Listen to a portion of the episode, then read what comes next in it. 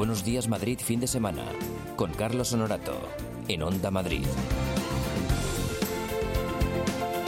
Buenos días Madrid, las 9 en punto de la mañana y comenzamos el programa como siempre con la información y con Mónica Roncero. Hola Mónica, buenos Hola, días. buenos días. Pues la cumbre del clima se alarga más de lo esperado. Tendría que haber terminado este viernes, pero las negociaciones se han prolongado durante toda la madrugada. El plenario final se ha aplazado hasta primera hora de esta mañana.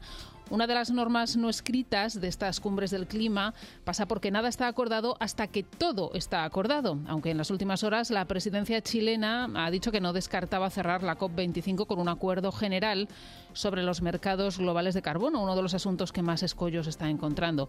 Los jóvenes, en cualquier caso, creen que los resultados de esta cumbre no van a ser todo lo ambiciosos que debieran, por lo que este viernes protagonizaban una sentada en el interior de IFEMA. Laura Laguna es miembro de Fridays for Future Madrid. Cuando veamos eh, en qué concluye esta COP, probablemente el enfado sea generalizado, porque todo apunta a que va a ser bastante decepcionante. Multitudinaria manifestación de los trabajadores de la MT en el marco de la huelga de 24 horas celebrada este viernes. Más de un millar de personas marcharon entre Cibeles y Plaza de España para exigir al ayuntamiento que contrate a los conductores necesarios para garantizar un transporte público y de calidad. La protesta culminó lo que ha sido prácticamente un mes de movilizaciones de la MT con cinco días de paros parciales y una huelga también de 24 horas el pasado 3 de diciembre. Entre los asistentes a esta manifestación, la concejal de Más Madrid, Rita Maestre. Es absolutamente indecente que mientras el Gobierno de Madrid y Almeida y Villacís tratan de ponerse pines verdes, lo que hacen es erosionar el transporte público, que es la principal herramienta para una movilidad sostenible en nuestra ciudad. Por eso estamos con los trabajadores, por eso estamos con la MT, porque estamos con un servicio público de calidad, condiciones laborales dignas para sus trabajadores. Y en política nacional, el PSC ratifica este sábado a Miquel Iceta como su líder. Segunda jornada del Congreso que los socialistas catalanes celebran en Barcelona. Durante el primer día del conclave, los delegados avalaron por unanimidad el informe de gestión de la ejecutiva del partido, que defendió el propio Iceta. El primer secretario pidió un amplio acuerdo político en el que Cataluña sea reconocida como nación, como sujeto político no independiente, pero sí con voluntad de ejercer su autogobierno. Què volem, doncs? Un ampli acord polític en el qual, primer, Catalunya sigui reconeguda com a comunitat nacional, com a nació, com un subjecte polític no independent, però sí amb voluntat d'exercir el seu autogovern, Iceta, por cierto, ha causado un profundo malestar en los varones del PSOE al avalar la mesa de gobiernos que reclama Esquerra Republicana de Cataluña. La localidad gerundense de Vilobí Doñar vive el primero de los tres días de luto decretados tras el asesinato de dos hermanas de 5 y 6 años. La madre sospechosa de los crímenes ha fallecido en las últimas horas, arrollada por un camión tras lanzarse desde un puente de la AP7. Fue el padre de las pequeñas el que descubrió sus cuerpos cuando fue ayer a casa a comer. Los Mossos de Escuadra investigan lo ocurrido, pero la hipótesis más probable es que la madre acabó con la vida de las pequeñas antes de arrojarse sobre la autovía. No había denuncias previas por parte de los progenitores ni llamadas a los servicios sociales. La alcaldesa del municipio, Cristina Mundet, afirma que nada hacía sospechar este terrible desenlace. Era una familia que, a pesar de hacer solo cinco años que vivían en nuestro municipio, una familia que, que era conocida y es un pueblo, somos un municipio pequeño, nos conocemos todos y estamos uh, conmocionados. Vamos con la previsión del tiempo para hoy. Tania Garralda, buenos días. Buenos días, Carlos. Este fin de semana se presenta más tranquilo ya, sin avisos por viento, y es que en estos días anteriores ha soplado muy muy fuerte en la sierra, donde hemos alcanzado hasta los 118 kilómetros por hora. Hablamos de vientos huracanados y peligrosos. La situación se tranquiliza para hoy y mañana, aunque atención a los bancos de niebla que pueden aparecer a primera hora en diferentes puntos de la región.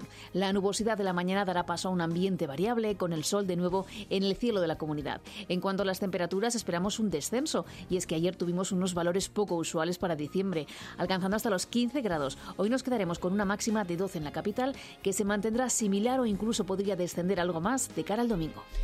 Por, sí. por cierto, Carlos, que el Parque del Retiro, que ayer se cerró al público por viento, junto a otros parques de la capital, ha vuelto a abrir esta mañana ya con normalidad. Bueno, es que no hay tanto viento. De hecho, ha vuelto la niebla. O sea que en cuanto para el viento, llega la niebla. Se estaban formando bancos esta mañana, sí, pero no es tan densa Nah. como, No, como ha ni sido mucho esta menos. semana. No, no. Bueno, pues nada, que si pasa algo extraordinario te esperamos antes de las 10 y si no, boletín. A, a las 10, sí. Hasta luego, siempre. Mónica. Adiós. Chao.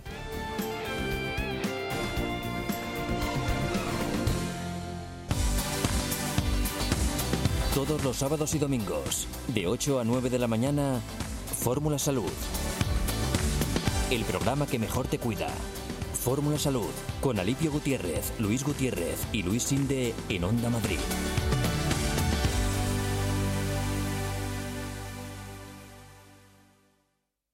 ¿Aún no sabes qué regalar estas navidades? Regala Bonoparques, la ilusión que dura todo el año. Y así disfrutarás siempre que quieras de Parque Warner, Parque de Atracciones, Zoo, Faunia y mucho más. Solo ahora 3x2 en Bonoparques Oro y Plata. Condiciones en bonoparques.es.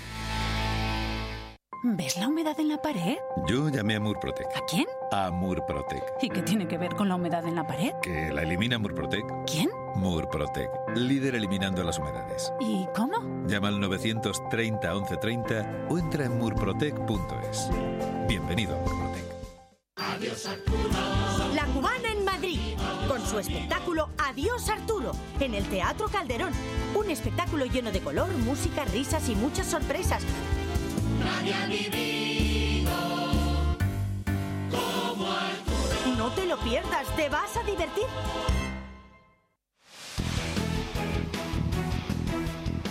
Los equipos madrileños juegan en el partido de la Onda. Hoy sábado, desde las 5, abrimos la jornada en segunda con el Tenerife Alcorcón. A las seis y media, desde Torrejón, contamos la jornada en fútbol sala. Inter Movistar Zaragoza. A las ocho y media, turno para la ACB. Betis Real Madrid. Y a las 9, jornada en primera, desde el Metropolitano Atlético de Madrid Osasuna. Vive el deporte de Madrid en el partido de la Onda.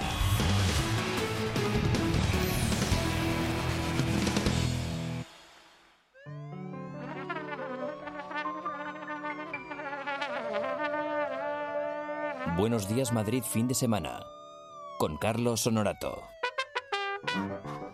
Buenos días. 9 y 7 minutos de la mañana. ¿Qué ganas tengo de cantar, Tony? Pues. ¿Vamos a clases de canto tú y yo? No lo veo, ¿eh? Eh, no sé, mejor mm, habla, que es para lo que te pagan, no cantes. Bueno, Lara Morello, buenos días. Muy buenos días. ¿Tú que has ido a clases de canto? Hombre, por supuesto, ¿Eh? todos los días voy a clase de canto. ¿Cómo, ¿Cómo se calienta? ¿Cómo se calienta la voz? ¿Calentando? Sí, ¿cómo pues es? hablando así contigo, porque si no es... prrr. Ah, es este, Y, y no haces A ver, Tony, de- Tony, haz el prrr.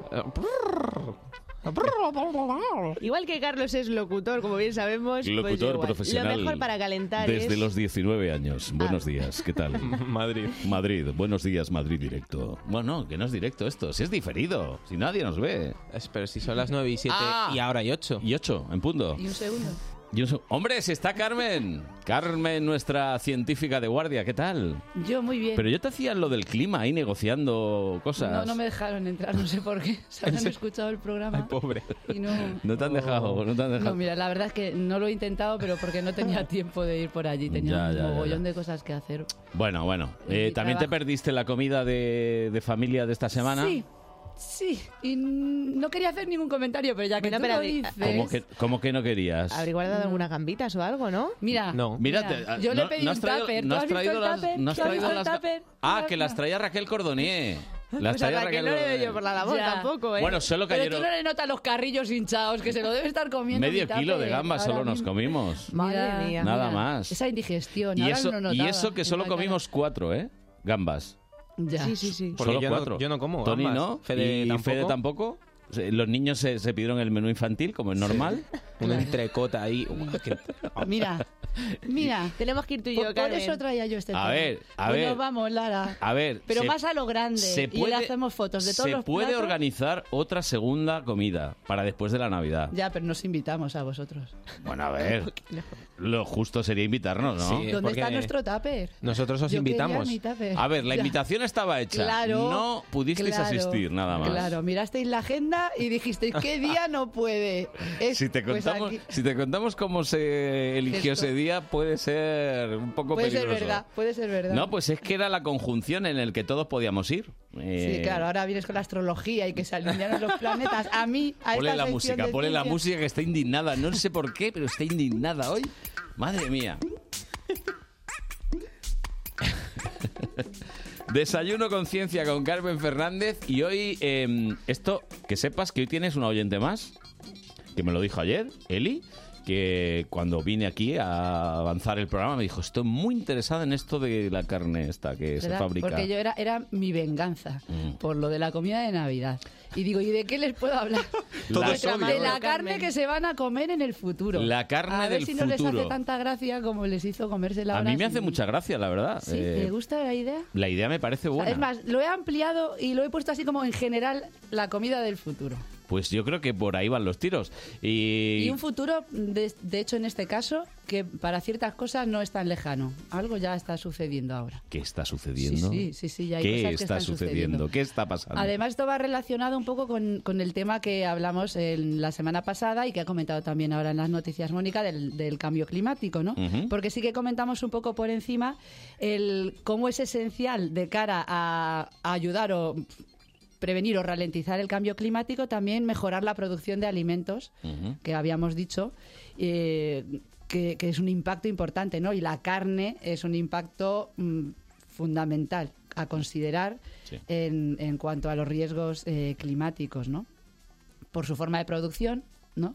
Porque utilizas eh, mucho territorio para tener las ganaderías Sí. y entonces es territorio que no se dedica al cultivo, es decir, que no tiene plantas, por lo cual no tienes plantas que contribuyan a absorber el CO2 de la atmósfera y eso contribuye. Y después por el famoso metano de las vaquitas. Los ¿vale? pedetes estos que- Esos, famosos flatulencias, vamos a decirlo así, que queda Bueno, más, más elegante. ahora, en fin. Pero que dijimos el otro día que el metano era 25 veces Por cierto, más que esta semana que el es CO2. un, un inciso. sí. Esta Está de semana, moda. Esta semana en un estudio de radio ha habido un- una emisión de metano. No sé No si. Sí, con Carlos Alsina ¿Qué estaba, dices? sí, sí, con Manuela, estaba ahí en una entrevista. Que no decimos sal- que fuese Alsina ni Carmena. No, no, yo no vi nada. Pero se oyó. Yo no vi. Lo que pasa es que también te digo, ¿eh? También te digo. Bueno, no era una ganadería completa. También te digo. ¿podemos estudiar científicamente el asunto? Podemos eh, oír el sonido y yo me sonó un- demasiado en primer plano. No hasta ahí puedo, nada, hasta ¿no? ahí puedo. ¿Estás decirlo. insinuando que alguien se puso el micrófono en el culo? Mm, No, me estoy diciendo, estoy diciendo lo que estoy diciendo, que pudo haber que- sido perfectamente un efecto grabado. Y ya está, Hombre, no digo nada ser, más. no Podría nada ser, más. podría ser. Pudo ser perfectamente. No Cordonier dice que no. Pues yo creo que sí. Porque vamos, que se, que se oiga así como muy primer plano. Que esto lo ha hecho Carlos, ¿eh? Sí. Que no sospechen de nosotros. Mm, Bueno, no, no, no, no. No, se oye demasiado en primer plano. Pues como decía, para, para ese tema ¿no? de, El metano. de consideración del cambio climático, hay cosas muy importantes a hacer. Y de ahí venía lo de traer el tema de la carne. Aparte de proteger los bosques, como decía, ¿no? O comer menos carne, porque entonces si comes menos carne no hace falta tener tanta ganadería, comer más verduras que también ayudan a tener más plantas, mejorar el manejo de los suelos, controlar la desertización, ¿no? Mejorar las prácticas agrícolas y pues eso, eh, restaurar las tierras.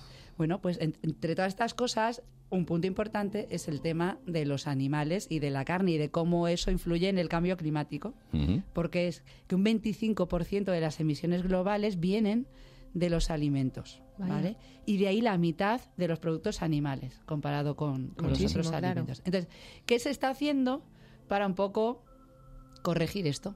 Que lo puedes ver por dos vías. Una, con que baje la producción de carne, es decir, que consumamos menos carne, y otra también, mm, si lo miramos desde el punto de vista de, de- de los vegetarianos o de la protección de los animales, ¿no? Porque nos valdría para las dos cosas.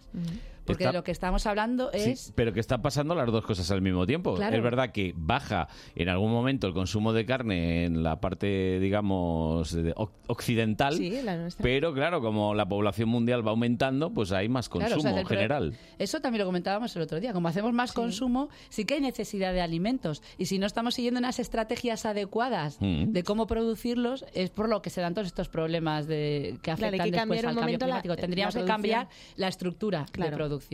Entonces, ¿qué cosas se pueden hacer en relación a esto? Bueno, pues ya sabéis, y seguro que eso os suena, que hay hamburguesitas vegetales. O sea, que ya se están Sí. haciendo un montón bueno, de de alimentos. hecho hay una multinacional que Sí. hace... Bueno, Bueno, a hay en el Instagram mucha no polémica no hace también. más que salirme el anuncio. Sí, de, de la no reina como de esa carne.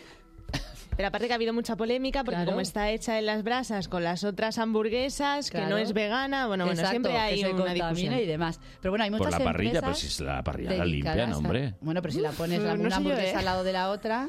¿Qué pasa? No, ya- pero ya no porque no la limpien. Lara. A ver, Yo no me fío de esa multi. Vamos, vamos a decir que ya no es porque no la limpien, es lo que dice Lara. Si están Hay poniendo la hamburguesita normal al lado de la hamburguesita vegetal. Pero bueno, pilla un poquillo el gustillo, un Sí, poco, bueno, pues en este caso a lo mejor no, pero si fuera una cosa a la que tú eres alérgico, por ejemplo, al pescado o a un marisco, cocinar a una. ¿Pero podemos ser alérgicos a la otra, carne? Pues sí, podría ¿Ah, sí? ser alérgico a determinadas nuevo. proteínas de, de la carne. Yo soy solo alérgico a una cosa, ¿A cuál? a pagar. Eh, Ya, ya nos dimos cuenta, pero eso organizaste así la comida de Navidad. No voy a decir nada. Salió Yo quería- me ha salido redondo. Yo no quería hablar más del tema, pero es que me lo has puesto ahí.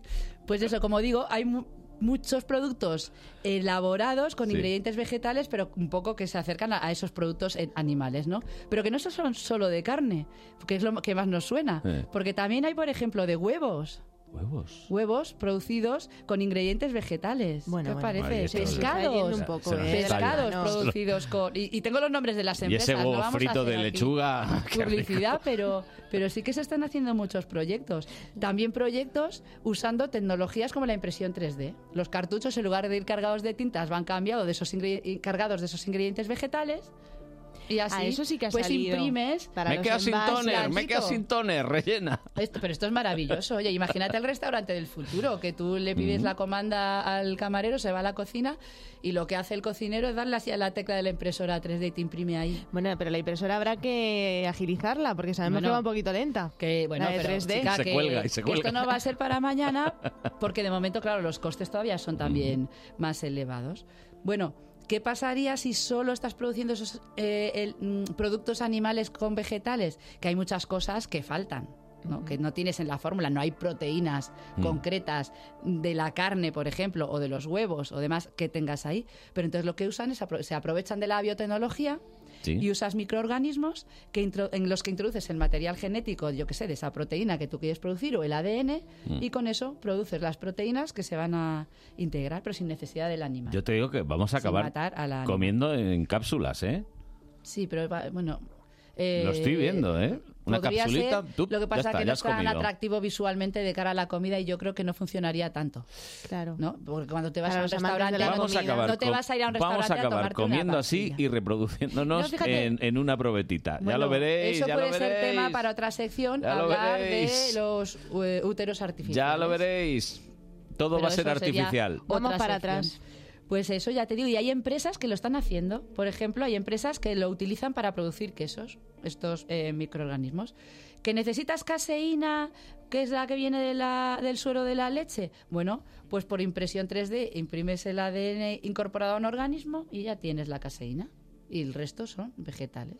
Y- Leche vegetal a la que le añades la caseína de la leche. Pero para la producción de leche O para las sufre, sufre algo las vacas o las cabras o las... Bueno, de- eh, estamos hablando de tener la ganadería Mm. masiva Vale, y de vale. tener O sea, muchísimas para evitar un granjas de poco el tener granjas de- produciendo Mm. eh, la leche. Vale, bien. No que sufran cuando la, la estés ordeñando, que probablemente, pues bueno, todos los que han sido madres y han usado un sacaleches pueden saber de qué va el Se tema. puede hacer una ¿vale? idea, ¿no? Podrían que hacerse muy una idea agradable, también. muy agradable no Pero es. bueno, en fin, que es un poco más en la idea de la saturación, ¿no? De Sí, las granjas sí. o de las ganaderías. Bien. Pues por ejemplo, con las hamburguesas, si tú produces las hamburguesas vegetales, esas que ya existen, claro, el sabor no llega a parecerse al sabor de una hamburguesa de verdad. No hay problema. Están bastante logrados, Saborizante. pero no se parecen del todo. Entonces, ¿qué es lo que están haciendo? Pues por ejemplo, hay una empresa, no sé si puedo decir nombres, porque Sí, hay hombre, dilo, por ahí. dilo, dilo. Impossible Foods se llama, comidas Claro, imposibles. Muy bien, chavales. se Impossible. Foods. Eh, Tiene un nombre de ello. marca, una marca interesante, ¿vale? Vais a Pues vender ¿qué, mucho. qué hacen? Dicen, bueno, ¿qué es lo que le da el sabor a la carne? O sea, lo, lo principal ¿Qué? que le da el sabor a la carne. Bueno, pues es la hemoglobina de la sangre con el calor. Claro, si tú lo estás produciendo con alimentos vegetales no tiene sangre, no hay Está poniendo hemoglobina. cara rara, Lara. Sí, ¿eh? Lara Sí, está poniendo una un cara Se calienta la y es que esto me, hemoglobina. me viene bien la cara de Lara Se para el calienta la hemoglobina. Al final. Claro. Me pasa Entonces, lo que la verdura ya, ¿eh? Pues hay grupos emo, el grupo emo, que es el de la hemoglobina de la sangre, producidos en el mundo vegetal. Entonces lo que hacen es introducir el ADN en una levadura que codifique para ese grupo hemo, produces el grupo hemo, se lo añades. Es vegetal, sigue siendo Sí. vegetal porque no hay intervención de sangre ni de nada. Se lo añades a la hamburguesa y hay vídeos que los podéis ver de niñitos a los que les ponen tres tipos de hamburguesa, la de verdad de toda la vida Mm. y, de, y dos hamburguesas de estas vegetales, la de Impossible Sí. y otra de otra empresa que se llama Beyond Meat. Y todos los niños acaban diciendo que la que les sabe mejor es la de Impossible. Ah. Hasta que le dicen, no, pero mira, es que esa está hecha de verdurillas. Y el niño dice, pues yo ya no me la vuelvo a comer. Claro, porque no se Muy fían. gracioso, claro, porque que- no te fías. Lo, lo malo de, de todo esto es que sí, hay todo vegetariano y demás, pero ¿cuántos aditivos tienes que también son perjudiciales, Bueno, en principio no? también estás trabajando en eso, en no utilizar tantos conservantes o no necesitar utilizar tantos conservantes para esa comida. O sea que en, en principio mm, todos los controles, y esto es una parte muy importante, todo esto tiene que pasar los mismos controles alimenticios que pasa si toda no- la comida. Es decir, está todo súper regulado. No puede haber un aditivo que sea perjudicial, No, ni un conservante que sea perjudicial. O sea, eso está, eh, toda la regulación porque son alimentos, aunque sean nuevos alimentos, entre comillas, que es la regulación que hay en la Unión Europea para eso, que después iba a, a hablar un poco de este tema, está controlado. Pero claro, ¿qué es lo que te ahorras? Lo que te ahorras es pues las tierras que necesitas, el consumo de agua, la producción de esos gases de efecto invernadero, el acumular más residuos. Todo eso te lo estarías ahorrando. Puedes decir, vale, es que me estoy gastando a lo mejor más energía porque tengo la maquinita, la, impresora 3D hombre. ahí imprimiendo. Sí, sí. Y eso Pero tira, claro, ¿eh? Por eso decía yo antes que todos estos avances tecnológicos se van a ir produciendo de manera que sea más barato. Porque aquí viene la carne, o sea, esto es, mm, digamos, la parte sencilla, lo que se estaba haciendo ya, de usar verduritas y Lo que podemos ver ahora, ¿no? Lo Actualmente. que ahora ya había. Pero lo, lo que se planea para el futuro, y seguro que os suena, porque la noticia salió ya en 2013, ¿eh? no, fue hace bastante, 2013. La primera hamburguesa artificial fabricada en laboratorio. ¿Os suena? Que se dijo además que Sí. costaba 250.000 euros la dichosa hamburguesa. Hombre, un poquito cara Estaba, a lo mejor, salía ¿no? cara para pero en el tiempo que ha pasado de 2013 al día de hoy la empresa que ha montado el científico este que produjo pues ya ha bajado el coste de la hamburguesa a 10 euros ya ¿Qué no está mal es lo A mismo ver, Ya está en la media. desde do- 2013 Sí, al día de hoy El Por eso que te se la digo que la tecnología entonces, avanza la el que se la tecnología- compró entonces dice, Dice, a "Me ver, me, me timado". podía haber esperado, me podía haber esperado cinco añitos. Esto es como con las rebajas, ¿no? Dice, tú y ya por 10 euros me la comía. Claro, por eso te digo que los avances tecnológicos que se producen también en ese sentido, pues acaba, o sea, mejorarían ¿no? Lo- los gastos que, que asociados a esto. En esos 250.000 euros no va solo... No, no, el la- primero pagó toda todas, la parte pagó de todas las que venían sí, sí. Pa- Va en toda la parte de investigación. Entiendo que probablemente hasta contabilizaron los sueldos No, no, a de ver, los investigadores a que estaban en el laboratorio Pagó para producir. 25.000 hamburguesas. Según los precios que Las mates bien, ¿eh? Pagó 25.000 hamburguesas. El pagafantas este llegó. ¡Ah! 250.000. ¡Hala! Vale, pues esta hamburguesa, esa de 2013, que os digo, la primera hamburguesa in vitro la hicieron en Holanda, en la Universidad de Maastricht. Mm. ¿Vale? ¿Y cómo hicieron? Porque esa es la parte científica interesante. Bueno, tomaron células madre de vaca, sin matar a la vaca, claro. No hay ningún problema. Les traes unas células, tienes las células madre. Las células madre de vaca que dan lugar a las fibra- fibras musculares. lo que tú al final te estás comiendo, el músculo, el filete, ¿no? Sí. ¿Vale? Entonces tú tomas esas fibras, esas células madre, las pones en un medio de cultivo, ese tejido, pues de lo que sea. En este caso la ternera, podría ser de cerdo. Del animal que tú quieras. En los laboratorios, en el ensayo que hacen en los laboratorios para ver si eso funciona y cómo tendrían que hacerlo, pues normalmente lo harán con, con ratones, porque es el animal típico de- del laboratorio y es más fácil de Qué manipular rico. Mm. y más económico. Esa hamburguesa no creo que se la coma. Hamburguesa de ratoncito. mm. Pero bueno, en China a lo mejor, pues no lo sé. Pero ahí no nos vamos a meter en, en una parte cultural de la alimentación. Un saludo muy a la importante. embajada china que nos No, escucha pero a ver, siempre, Que todas la alimentación tiene una parte cultural Siempre, muy siempre. importante. Porque Oye, yo me ellos como un eh, centollo alegremente y a lo mejor me traes una araña y no me la como. Pero no, y en España en comemos caracoles, países, por ejemplo, claro, que hay mucha donde gente que le se da mucho coman asco. arañas, pues a lo mejor yo les enseño el centollo. ¿por qué el esas caras? Porque somos jóvenes, Carlos. Pero vamos a ver, los caracoles están buenísimos. Sí, sí, buenísimos. como las ratas en China, te dirán. Bueno, pues ya está. Claro, por, por eso te digo que es Las una cosa cultural. Por eso también esos complejos y esos prejuicios nos los podríamos quitar del medio, el de no comernos. Yo me he comido saltamontes. ¿Y qué tal? puedo decir. Eh, yo grillo. Saben a En- pollo. Yo En grillo. México me he comido. No, a pollo no me sabía, me sabían. De Claro, hecho- yo, yo lo asociaba mucho con el marisco, porque sabían como si tu, la cascarita Sí. así crujientita y salada. Si no sabes lo que estás ¿No? comiendo, te lo comes Ah, no, yo y sabía no. que eran saltamontes. De hecho, me comí también otro insecto, pero no Yo puedo grillo, decir cuál grillo he era porque probado. no me acuerdo qué era. Pero esto me lo comí yo en Lo venden en una, en una cadena en comercial española que ¿Ah, sí? significa rotonda. Sí, Sí. Mira, te voy a decir que esto es parte del alimento del futuro, ¿eh? O sea, que no os extrañéis. ¿Tú me has pillado. Lara, o no? Ah, yo sí. Venga, voy a decir solo una vez el nombre en Carrefour. Vale, ya está. Venga, seguimos. Venga, pues eso. Se toman esas células madre, las pones en la placa de cultivo, ¿no? Entonces se desarrollan, crecen más y van desarrollando las fibras del músculo, ¿vale? Se expanden, tienes un reactor con su medio de cultivo y lo que- puedes producir en cantidades más grandes, ¿vale? Y con eso tendrías las fibras musculares necesarias. Sería carne, sería carne de verdad, producida desde células madre y serían fibras musculares. Eso ya no es utilizar verduritas que de la manera en que yo las mezclo den un sabor que pueda ser similar a una textura o una forma. No, esto sería carne, de verdad, fibras musculares. Claro. ¿Qué le falta? Le faltaría toda la grasa. O sea, sería la parte muscular, la carne magra. No tendría la estructura, por ejemplo, de un tocino o de un Claro. filete, porque le faltaría toda la parte grasa. ¿Y de Pero dónde sacamos la grasa? hacer. Bueno, eso se podría hacer eh, eh, in- insertándola de otra manera. Bueno, Igual que decíamos de los antes con los microorganismos, no, hombre, con los microorganismos y demás. No pasa nada. ¿Cuál sería, qué, qué es lo que hacía cara aquella primera hamburguesa que os decía?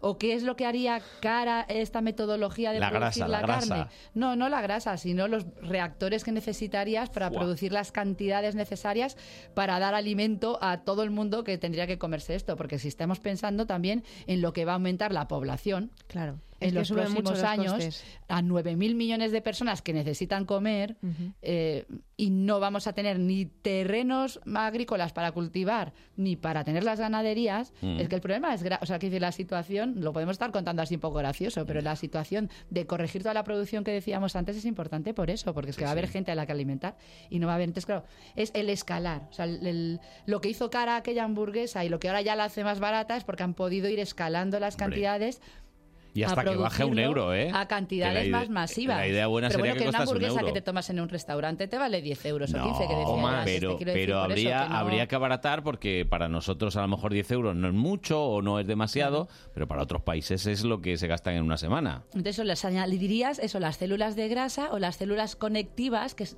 lo que le faltaría a esa fibra muscular que tú has podido producir en el laboratorio. Eso se puede añadir directamente también. Pues tiene la impresora con los cartuchos, el de fibras, el de células de grasa y el de células conectivas. Directamente. ¿No quieres tener esos cartuchos en casa, Lara? Tendrías Sí. un filete. ¿Eh? Algo me inventaría para, para hackear un poquito un a, momento- a Carmen, ¿eh? Mamá, la- las costillas se ha acabado ya. cartucho de costilla, impresión, claro, y ya estaría hecho. Pues hay empresas que esto ya lo están haciendo. Y las patatas antes. fritas también Hay vendría la, bien, La ¿eh? empresa Beyond Meat, bueno, que todo eso es fácil, porque haces un puré. El relleno. Y lo A mí me gusta ahora más la más batata, ¿eh? Para, para acompañar. Las patatas es más Va, fácil va, va, hacerla. con B, con B. Me Pues gusta eh, más. os iba a decir que esta empresa que os mencionaba antes, Impossible, pero está también Beyond Meat, esa es una empresa que ya cotiza en Wall Street. Y además O sea, co- empezó, y- arrancó muy y fuerte. tope, Sí, sí, tope, sí. tope. porque, claro, Yo, yo es que metí, pues estoy tan atento a la cotización de Beyond Meat. El broker de Buenos Días Madrid fin ¿Qué de semana. Pero eso, otra empresa, Just, que era la que os decía antes, que hacía los huevos Mm. eh, vegetales, pues Just dice que dentro de poco lo que van a poder producir es nuggets de pollo usando las células Bien. extraídas de las plumas de los pollos, sin Uy. necesidad de matar al Perdón, pollo ni per- nada. perdón, A ver, a ver. perdón. Claro, tú, la materia, o sea, al Se ha final- querido escapar. ¿No? ¿Cómo? Perdón, de La las pluma. plumas de los pollos van a Pues sacar los si huevos. Solo tienes que, no tienes que sacar el huevo, extraer las células madre que van a producir las fibras musculares de pollo. No tienes que matar al pollo, el pollo puede andar alegremente por la granja. Desplumado. Ni a la vaca, claro, desplumado, Pobre pollo. pasando frío. Oye, pero a ver, ¿qué, qué prefieren? ¿Matarlo o dejarlo? ¿Tú qué quieres? ¿Susto o muerte? ¿Pollo? No, pero a ver, que, a ver, vamos a una cosa, las células madre, Sí, sí. ¿os acordáis cuando hablamos de inmortalidad? Dijimos que había células que se pueden mantener Ay, inmortales sí, y entre sí, sí, ellas sí. pueden ser las células madre. No estás sacando a lo mejor células todos los días, porque No, las claro. puedes tener en cultivo inmortales, entre comillas, produciendo. ¿Vale? Igual que la masa madre de los panes, la tienes ahí y O produce. sea que puedes hacer una masa madre ahí de, de huevos de células pollo. madre, entre comillas, inmortales de pollo que te permitirían producir esas fibras que darían lugar a- al nugget, en este caso. Pero eso sería ético. nugget- nuggets. Bueno, yo ahí ah, ya hombre, sería más ético que matar a lo mejor Hombre, a ver, el ¿no? pollo No sé. debería firmar una autorización o algo, claro, ¿no? es que también quitarle las plumas. Autorizo a que me quiten pluma. A ver, ¿estamos en lo que estamos o no?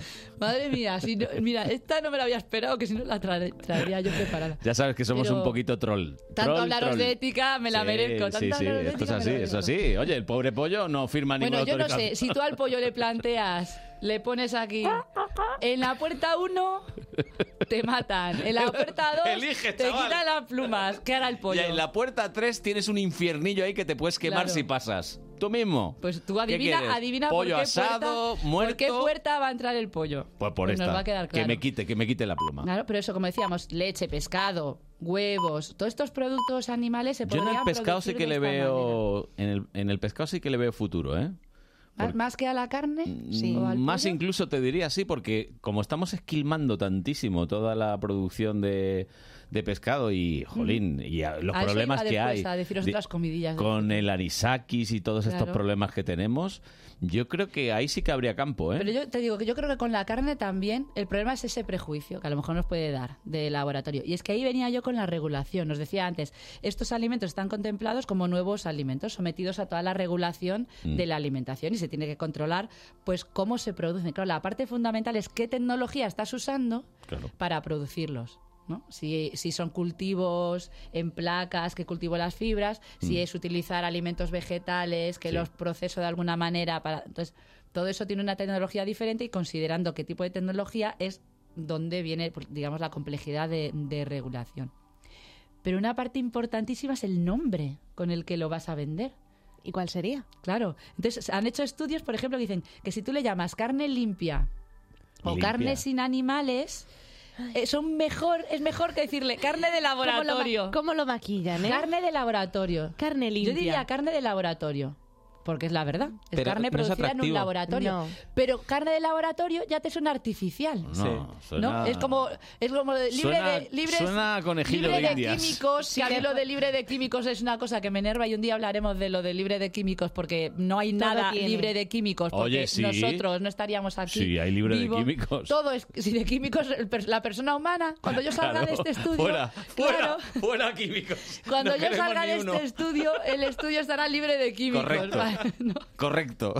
de seres humanos que han elegido estudiar la, seguir la, la profesión Sí, señor, química. sí, ¿no? señor. Pero bueno, yo estaba hablando de química en otro Este sentido. programa está Qué libre de químicos. Qué simpático. Pues no, ahora mismo no, tienes una química. aquí. Pero claro, si dices carne de laboratorio suena como más artificial y a la gente como que le da más repelús que lo otro. Mira, tú le dices carne eco. A mí lo de carne Eco. limpia... Y te lo has ganado. Eco. Claro. Uh. Pero no, en Porque eso es realidad... la palabra ya de 2020. Eh, ya, pero, pero claro, eco y bio puede ser tener una va- vaca en una granja, en un terreno, Ecofresh. pastando libre. En vez de limpio, ¿vale? ecofresh. Pero Ecofresh. esa vaca sigue produciendo metano. Lo veo, ¿eh? Ecofresh. Ecofresh de carne limpia. Ecofresh. Carne Pero ten en cuenta que, que, claro, hay otra cosa, tampoco pueden usar, por ejemplo, si yo hago la hamburguesa eh, vegetal, la legislación europea prohíbe que tú le llames o salchicha o hamburguesa, o, que, o sea, que uses Normal. nombres de los productos Pasa también con la leche, ¿eh? Cárnicos, claro, que uses el nombre del producto cárnico para una cosa que no lo es. Por ejemplo, la Eso leche, la prohibido. leche de soja no existe. Bebida de soja. Claro, tiene que ser Ah, ¿es bebida de Sí, soja. sí. No le puedes llamar leche. Solo dejan con la almendra. Claro. Pero porque es tradicional ya. Ahí y- está, o sea, en, en la, en la denominación está un poco también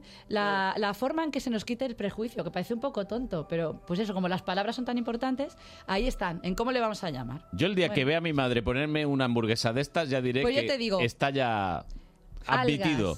Algas, algas, saltamontes, que decíamos antes, Muy rico. grillos, Buenísimo. huevos de hormigas, Estupendos. arañas y todo eso, Eso ya no digo, la porque cena eso de ya se Navidad come. este. Bueno, no pongáis caras raras que come. coméis percebes, anda. Y, Eso- oh, y lo buenos que están, Sí. vamos. Y eso, eso, os voy a mandar un selfie comiéndome Un percebes selfie. en vacaciones. Creía que ibas a mandar un saco. No, no, no.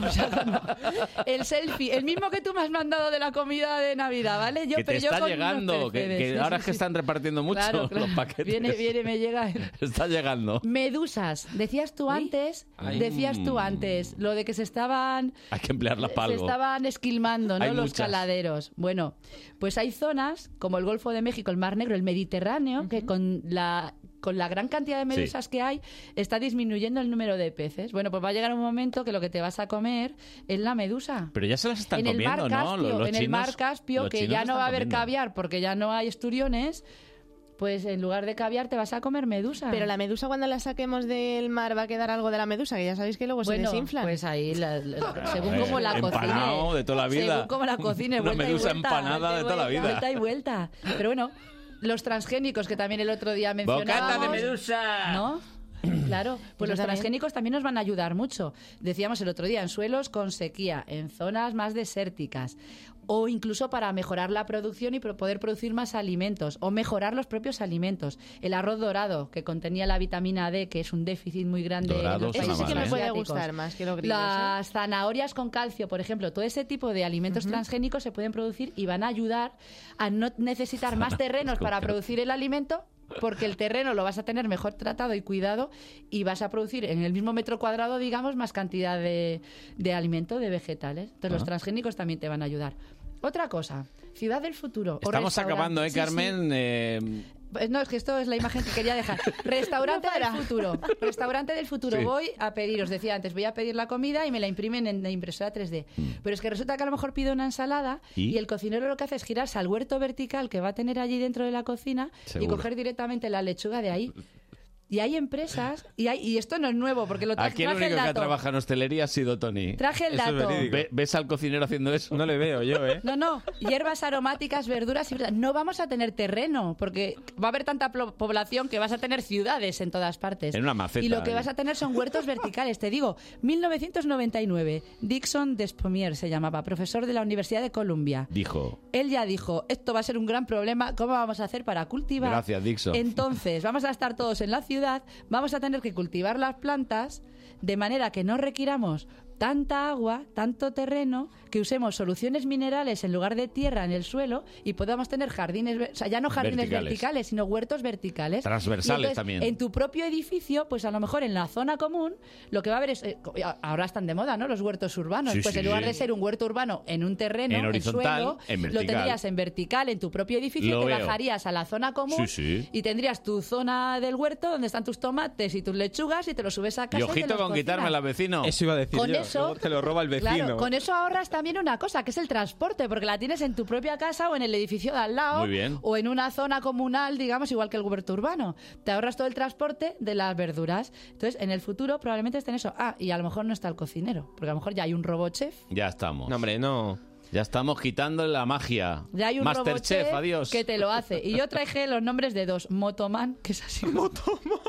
Esto es japonés, ¿vale? Motoman. Los gadgets de Carmen. SDA10. Hay vídeos, ¿eh? Los podéis buscar. Ya, sí. Del androide no tiene brazos, tiene dos espátulas y este prepara el okonomiyaki.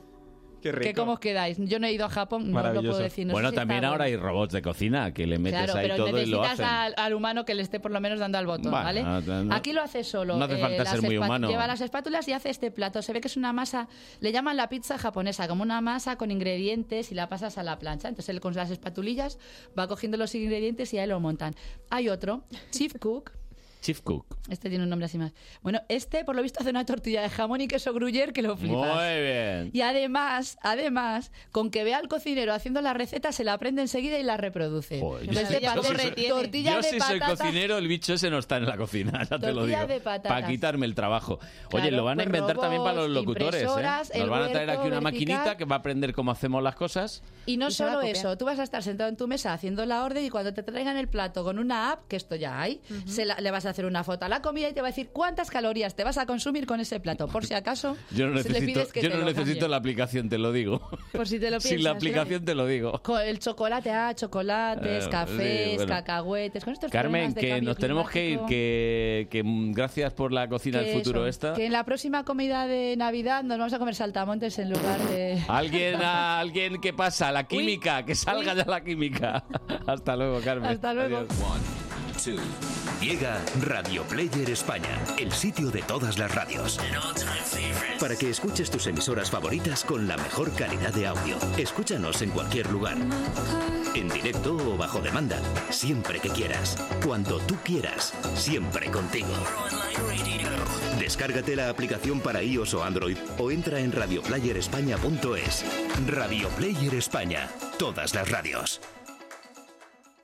Tienes una app para encontrar todos los vuelos, otra para buscar todos los alojamientos en tu destino y la app de BBVA para operar con todos tus otros bancos. Simplifica. Opera con tus otros bancos sin salir de la app líder mundial en banca móvil durante tres años seguidos. BBVA. Creando oportunidades. Próxima estación, Callao. Correspondencia con la tienda de turrones, el reencuentro navideño con Ana y la cena de empresa. También puedes seguir en esta línea para llegar al Belén y las campanadas. Esta Navidad, el secreto para llegar a todas partes es el metro. Metro de Madrid, Comunidad de Madrid.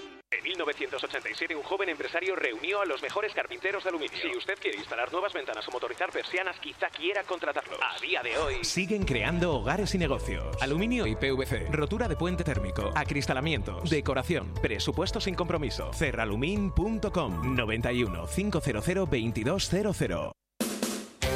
Los sábados y domingos, a partir de las 10 de la noche, Onda Pop. Onda Madrid con todos los éxitos del pop español, novedades discográficas y un repaso a la historia del pop en castellano con Jesús María López. Onda Pop en Onda Madrid. 101.3 y 106 FM.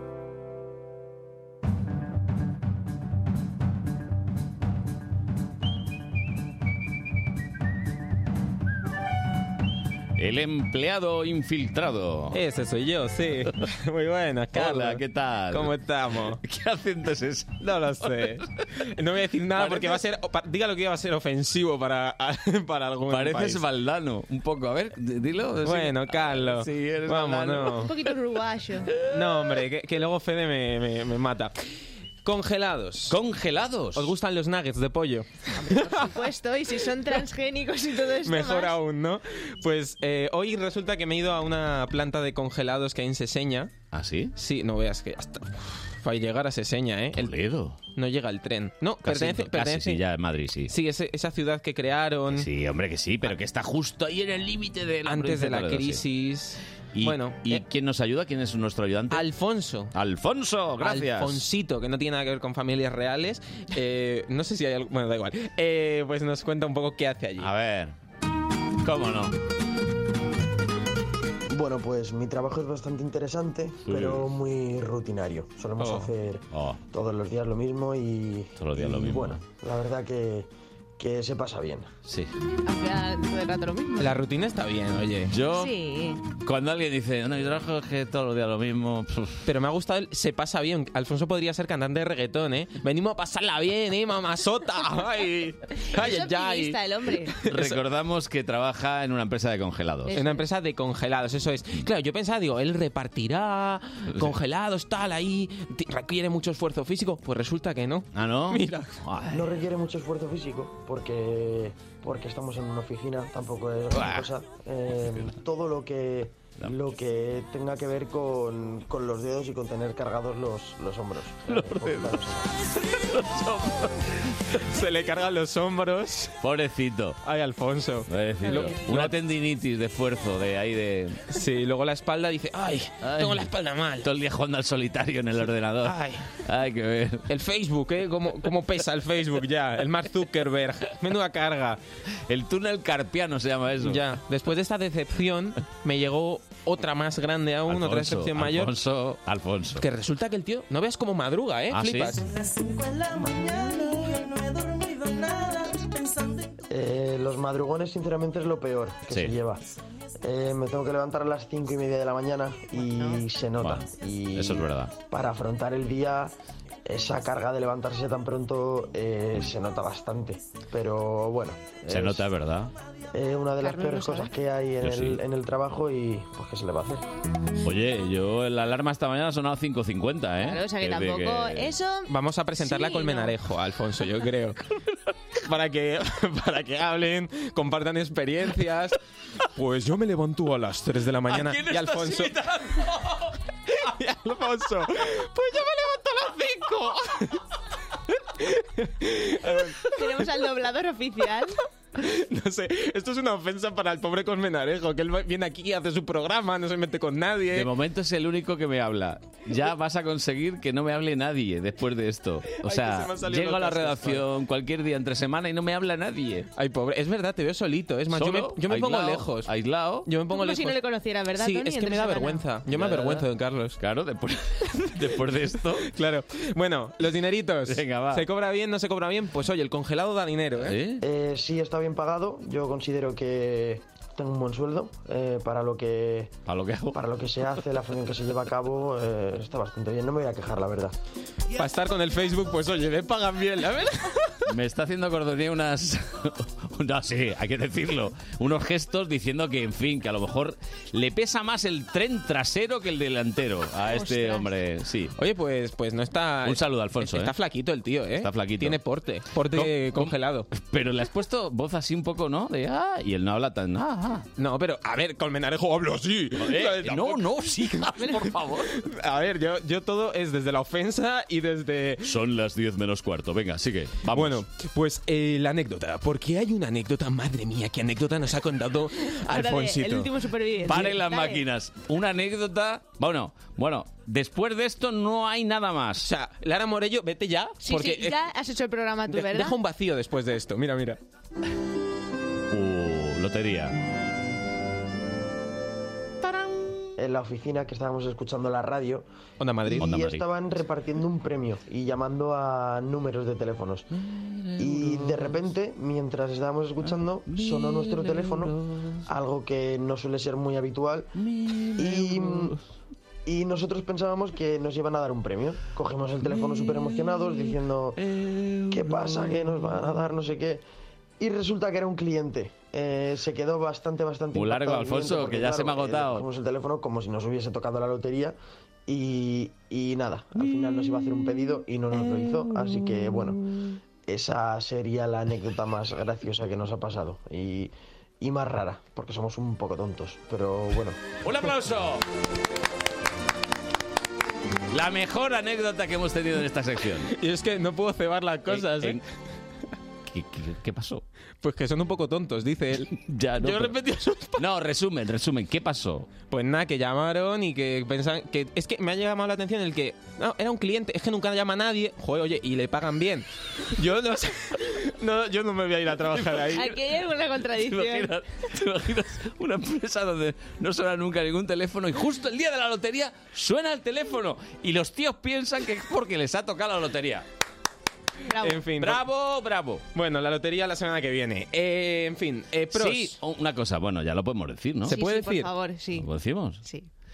Eh, si habéis jugado a la lotería de Navidad, intentad colocarla durante esta semana, porque Tony y yo vamos a ir al Teatro Real el domingo 22. Que es que yo no sé en qué momento han pensado que podemos ser pagaría por ir a adecuados. No, no, vamos a ver. eh, es más, Tony va a estar muy cerca de las bolas. Ojo.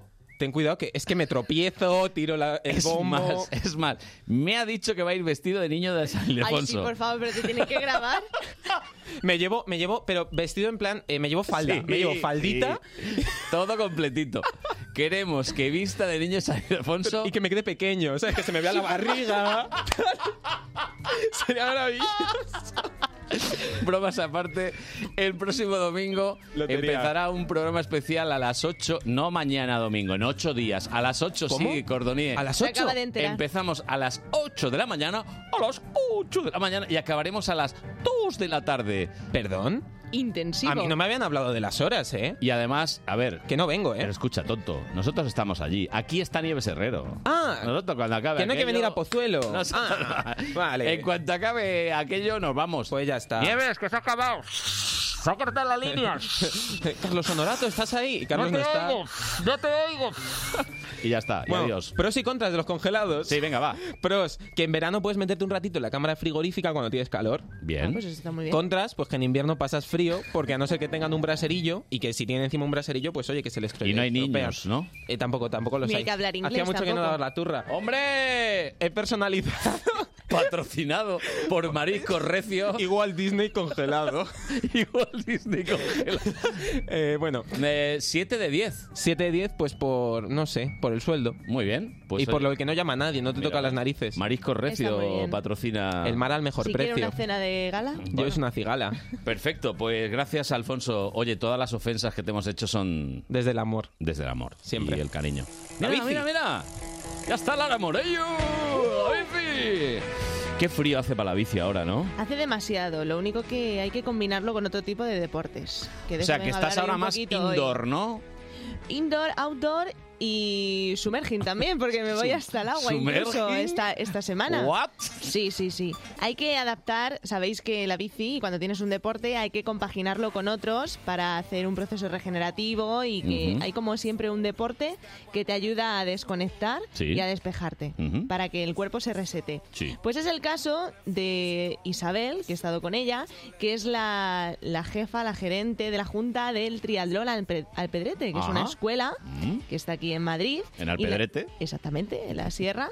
Y se encargan pues de, de escolarizar y de educar a todos los niños en el, en el deporte del triatlón, que es muy interesante y como vecina deportiva de, de Tony, les conocí en el Sí. triatlón de Guadarrama, a Isabel y a Triatlón Alpedrete, y me llamó mucho la atención porque tienen un vínculo familiar que quise preguntarles a qué se debe esto. A ver. Bueno, una de las características que para mí es incomparable, ¿no? En este club es la igualdad que se traslada, o sea, el cómo se tiene en cuenta a todo el mundo, pero en particular a las, a las mujeres que formamos parte del equipo, em, cómo se intenta promocionar el deporte entre gente que a lo mejor pues viene de diferentes entornos, ¿no? Incluidos eh, pues los niños, ¿no? Y como elemento de integración y de, y de, mm, y de igualdad. A mí me gusta muchísimo. Les, se les inculca ya desde pequeños y es verdad que es una disciplina un poco complicada. Sí, Tenemos en cuenta que hombre. son tres deportes, incluso la bici es de las más difíciles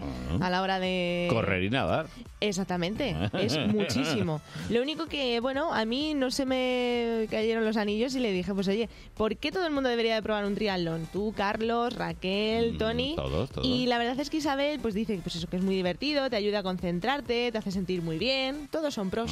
Es súper dinámico, nunca llegas a acostumbrarte ni a aburrirte porque cuando estás em, terminando una disciplina empiezas Viene con una otra. Se te sale el otro pulmón y empiezas con distinta y otra. que te requiere otro esfuerzo y muchísima concentración, entonces eh, no sé, a mí me parece que es como muy retador. Cualquier otro deporte después de probar un triatlón me resulta Se te queda aburridísimo. soso, claro. Vamos, tú te haces Normal. a lo mejor un partido de fútbol, o Nada, sea, eso no es nada. O sea, esto. Estoy de acuerdo con Tiene Isabel. razón en lo del reto y de hecho yo me lo puse como reto este año y en 2020 Yo lo he puede hecho por separado. otro. Lo he hecho por separado. ¿Y qué tal? Corro alguna vez, voy en bici otras veces y otras veces nado. Si tú eres muy deportista, Carlos. Sí, sí. Además, mira, para si todavía te lo estás pensando, estas son las diferentes moda- modalidades de triatlón y hay otras incluso. Luego, por otro lado, dentro de esta misma disciplina hay, eh, hay diferentes eh, versiones. O sea, uno puede hacer un triatlón y hacer eh, completo la natación, el ciclismo y después la carrera. O existen los clásico. duatlones, que consisten en, eh, bueno, primero corres, después eh, coges tu bici eh, y después vuelves a correr. O los acuatlones, que los hay de dos modalidades. eh, correr, nadar, correr. O, o solamente nadar y correr. Eso es para gusto en los colores. Puedes hacer de todo tipo si se te da mejor un deporte u otro. A mí la verdad es que me llama la atención. Esto es ser muy friki del deporte y meterme mucho en la sección, Carlos. Bueno, la bueno, verdad. oye. Yo lo disfruto. Hay que probar y hay que atreverse, ¿no? Y sobre todo, pues hay que tener técnica, que es lo que llevo repitiendo Técnica, durante toda esta temporada, técnica. la técnica. Pues ellos trabajan mucho la técnica, pero sobre todo destinada a los más pequeños, que son los que lo necesitan, claro. Con la escuela de triatlón eh, se trabaja todas las semanas la técnica de la bicicleta, la verdad. primero para que los chavales pierdan, los chavales y las chicas eh, pierdan el, el miedo, ¿no? O el respeto que se tiene inicialmente a la bici y también para que se vayan familiarizando, cada vez tengan más habilidad, más seguridad, eh, mejoren su equilibrio, la capacidad de reaccionar pues cuando se encuentran con un obstáculo o cuando tienen que hacer un descenso, etcétera, ¿no? Y que lo hagan con seguridad y sobre todo disfrutando. Hombre, por supuesto, lo tienen que tener en cuenta porque no es. Pero bueno, es como el que aprende a montar en bicicleta, es Sí. lógico. Yo entiendo que, claro, de cara a los oyentes lo están escuchando y dicen, madre mía, un triatlón, tres deportes, ¿qué, qué hacemos, no? Pues lo básico es el entrenamiento. Y yo les, les llevo siguiendo si solo entrenan tres días a la semana. Mm. Y Digo, ¿cómo es posible que un triatlón que lleva tanta preparación, tantas horas, lo pueden hacer así? Pues esto es lo que dice Isabel, que es lo que hacen para poder ajustar los entrenamientos. Todos en el club yo creo que estamos ahí intentando hacer un poco encaje de bolillos para El compaginar nuestras obligaciones profesionales y familiares ¿no? y de amigos Lógico. con el máximo rendimiento en los entrenamientos. Y bueno, ¿es suficiente tres días?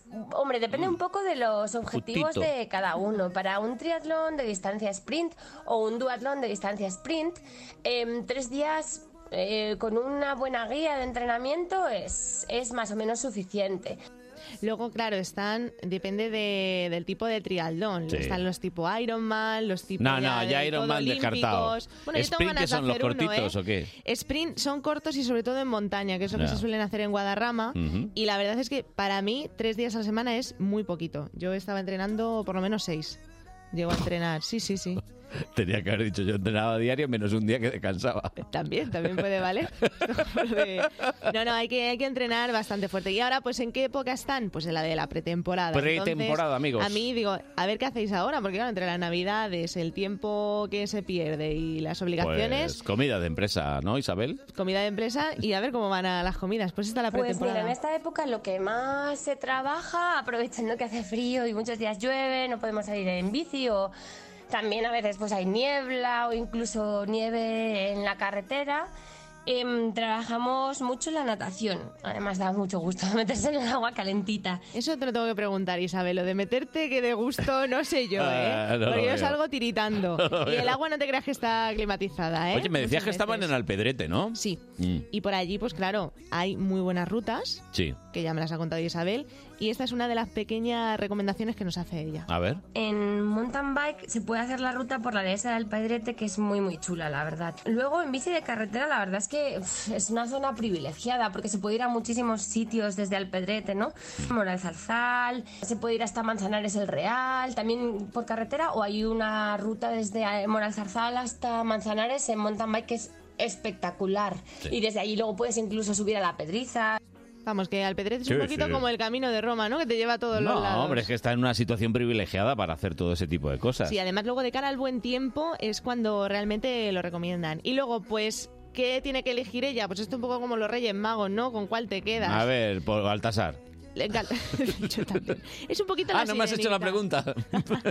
Ay, ¿con qué disciplina me quedaría? Bueno, yo soy bastante parcial porque yo empecé, bueno, en bicicleta yo creo que he montado desde mi niñez toda, toda mi vida, ¿no? Con, bueno, altibajos, pues cuando tienes niños lo dejas. ¿no? Estando embarazada, Bici, luego lo bici. retomas y demás, pero siempre me ha gustado. Pero yo soy una Bici, enamorada de la natación. Ella O sea, sirenita. Me parece la experiencia de nadar en aguas Sí, abiertas razón, ¿eh? eh, con otras personas es increíble. No estoy de Bueno, acuerdo, Isabel. lo de nadar en aguas Bici, bici. abiertas eh, no os lo recomiendo si tenéis un poquito de claustrofobia, también os lo digo, ¿eh? Sí, sí, sí. sí. Dependiendo y sobre todo si no es el agua cristalina, hay que tener mucha técnica. No es lo mismo la piscina que el pantano. No, no, No, no. ya os lo digo yo, ¿eh? Pero bueno, la verdad es que yo me voy a animar a hacer algo con, con ellos, en serio, alguna prueba.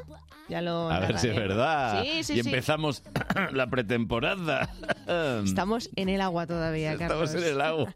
No, además, para que veáis que de verdad es divertido, Sí, que... que pasan eh, cosas divertidas, ¿no? Pasan cosas divertidas y sobre todo, eh, pues eso, a modo de a título propio es muy, muy recompensador. Así que esta es la anécdota que nos contó Isabel. De verdad, lo tengo en mi corazón. El primer 100% que hice con el Club de Alpedrete, Mm. que fue, bueno, fue estupendo. O sea, fue estupendo no por el resultado. Y la verdad es que íbamos pues de los últimos. Y de hecho fue muy gracioso porque el último relevo, eh, que en teoría era como el más eh, importante, lo hacía yo. Y estábamos, vamos, luchando por no quedar los últimos. Y fíjate. Y cuando terminé mi relevo, mi último relevo, que fue el que mejor me salió de todos, porque me hicieron ahí coaching, me dijeron, venga, venga, que dependemos de ti y tal. Vamos. Se Claro, tiraron todos a la piscina como si hubiéramos hecho el récord del mundo. Y es que, bueno, solo, pues eso, lo guardo en el corazón. Hombre, claro, si Qué es que lo importante es participar. Sin duda, sin duda, Eso es lo que duda. hay que hacer. Y luego esta semana también sabemos que ha habido otra mesa sobre la bicicleta y el cambio climático en la Universidad Complutense. Ujú. Y estuve con un tocayo tuyo, con Carlos, Sí. que bueno, pues además de hacer una de las conferencias, también explicó un poquito cómo la bicicleta ayuda a descarbonizar el transporte. Una mesa muy interesante sobre cómo la, bicicleta promueve la descarbonización del transporte y, la, y por tanto contribuye a mitigar la emergencia climática en la que, en la que vivimos. ¿no? Eso es lo que tenemos que concienciarnos un poquito más. Además es el encargado del proyecto 30 días en bici, que impulsan pues campañas como esta que nos contaba Carlos para provocar un poquito de cambios y concienciación en la gente a que use no todos los días, pero sí de vez en cuando la bici. Desde la sociedad civil estamos impulsando campañas como, como, como 30 días en bici que sí que provocan cambios en las conductas de la gente y cuando vamos cambiando las conductas de la gente y subiendo a la gente a la bicicleta y dejando el coche es cuando conseguimos hacer cambios de verdad en la movilidad y por tanto en- para la reducción de emisiones global. Es la educación, ¿no? Igual que la educación vial, pues la educación Claro. ciclista. Y en este caso, pues eso, que si nos concienciamos de utilizar más eh, pues transportes que no contaminen, como la zapatilla, andar, Por ejemplo, eso los es. zapatos, los pasos, que ahora estamos todos viciados con la aplicación de cuántos sí, pasos, sí. cuánto... La pues bici, que que pues no contamina tampoco, pues nada, pues perfecto. Eso es lo que hay que hacer, así que nada, nos vemos la semana que viene. Con el clima. Nos vemos con el A ver si clima. cambiamos ya la charla, ya que es está, que estamos todos los días con la cosa charla. de verdad. De la práctica. Hasta luego, Lara. Hasta luego. Son las 10. Onda Madrid Noticias. Buenos días. Las negociaciones entre los países que participan en la Cumbre Climática de Madrid continúan este sábado en una jornada adicional después de que las delegaciones de los casi 200 países que participan en ella no alcanzaran ayer un acuerdo. Está previsto que esta mañana se reanude el plenario en el que la presidencia chilena de la COP25 hará balance de la cumbre. En menos de una hora podría comenzar la sesión con la que se va a clausurar esta cumbre si no surgen nuevas diferencias que impidan un acuerdo definitivo. La negociación, que ha sido complicada desde el inicio del evento el pasado 2 de diciembre, mantiene aún divergencias en temas clave, entre ellos el artículo 6 del Acuerdo de París de 2015 que regula el mercado de las emisiones de carbono a la atmósfera. Importante golpe al narcotráfico en nuestro país. La Guardia Civil ha detenido al conocido como Señor del Puerto, el máximo responsable de organizar la salida de grandes partidas de cocaína del puerto de Algeciras. No es la primera vez que es arrestado. Según ha informado la Benemérita, las grandes organizaciones de narcos recurrían a él para que se encargara de organizar la salida de la droga de este puerto gaditano y entregarla en los puntos previamente convenidos. En la llamada Operación Stratum han sido detenidos también otras dos personas, su hijo de 32 años y su hombre de confianza para todos los temas relacionados con el narcotráfico. Además, se han practicado siete registros en los que se han intervenido 710.000 euros en efectivo en billetes de 50. El arresto del señor del puerto engrosa la lista de los históricos del narcotráfico en el estrecho que ya han sido detenidos por las fuerzas de seguridad como el Castaña, Kiko el Fuerte o Maradona. La crónica política pasa por el Congreso que celebran los socialistas de Cataluña, en el que Miquel Iceta será hoy ratificado como primer secretario. En la primera jornada del cónclave, Iceta pidió un amplio acuerdo político en el que Cataluña sea reconocida como nación, como sujeto político no independiente, pero sí con voluntad de ejercer su autogobierno. Què volem, doncs?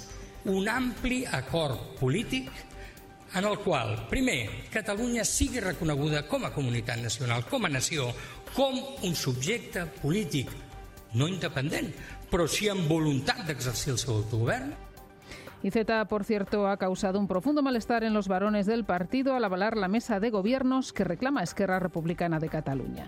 Y en los deportes, esta noche a las 9, el Atlético de Madrid recibe a los Asuna. El Atlético va séptimo en la clasificación de la Liga y el Osasuna es el décimo en la tabla, con cinco partidos ganados frente a siete del Atlético. En segunda, a las seis, el Alcorcón visita al Tenerife con ganas de resarcirse de sus últimas dos derrotas. También es noticia el balonmano femenino. España es finalista ya del Mundial por primera vez en su historia, tras fulminar a Noruega por 22-28 en una actuación perfecta. Mañana domingo a las doce y media disputará el oro contra Holanda. Y una última hora que acabamos de conocer, un turismo que circulaba en sentido contrario por la A7 a la altura de la localidad alicantina de Tibi ha provocado una colisión frontal en la que se han fallecido dos personas, según ha informado la Guardia Civil.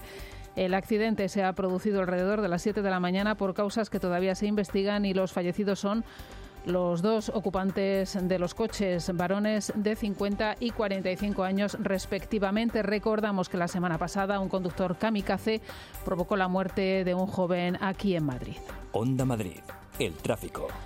Vamos a conectar con la DGT para ver cómo está la situación a esta hora en las carreteras de nuestra comunidad. Eh, Mónica Saez, buenos días. Buenos días. A esta hora continúan las obras de demolición del puente que enlaza la M40 con la M607. Por este motivo está cortado el tramo de la M40 a su paso por Monte Carmelo entre los kilómetros 54 al 58 en sentido A1 a esta altura, pero en sentido contrario se habilitarán dos carriles para cada sentido. Aún así se recomienda circular por la M30. Además, por nieve tengan mucha precaución tanto en la M601 en el puerto de Navacerrada como en la M604 en el puerto de Rascafría. No es obligatorio el uso de cadenas, pero les recomendamos que extremen la precaución en este punto. Más noticias a las 11 siguen con Carlos Honorato y buenos días Madrid, fin de semana. A partir de las 6 de la mañana, Juan Pablo Colmenarejo te espera en Buenos Días Madrid.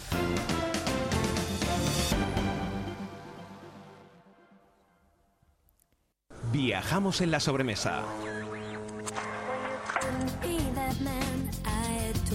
Rejuvenecemos en las tardes. Rebobinamos en las noches. Y también durante la madrugada. Y siempre con un 50% en nuestro idioma. El fin de semana en Onda Madrid recupera todos tus recuerdos con nuestras canciones. Onda Madrid, todo música. con Pedro García de Val. ¿Aún no sabes qué regalar estas navidades? Regala Bonoparques, la ilusión que dura todo el año. Y así disfrutarás siempre que quieras de Parque Warner, Parque de Atracciones, Zoo, Faunia y mucho más. Solo ahora 3x2 en Bonoparques Oro y Plata. Condiciones en bonoparques.es. El sorprendente e innovador mago Joel de Cuba, ganador de Got Talent Magic, se presenta en el Teatro Coliseum de Madrid en una única actuación el día 16 de diciembre. No te puedes perder este gran espectáculo de magia para todos los públicos. Entradas ya a la venta en entradas.com y en las taquillas de los teatros Lope de Vega y Coliseum, una producción de LRC Management. ¿Ves la humedad en la pared? Yo llamé a Murprotec. ¿A quién? A Murprotec. ¿Y qué tiene que ver con la humedad en la pared? Que la elimina Murprotec. ¿Quién? Murprotec. Líder eliminando las humedades. ¿Y cómo? Llama al 930 1130 o entra en murprotec.es. Bienvenido a Murprotec. Adiós Arturo. La cubana en Madrid, con su espectáculo Adiós Arturo, en el Teatro Calderón. Un espectáculo lleno de color, música, risas y muchas sorpresas. Nadie ha vivido como Arturo. No te lo pierdas, te vas a divertir.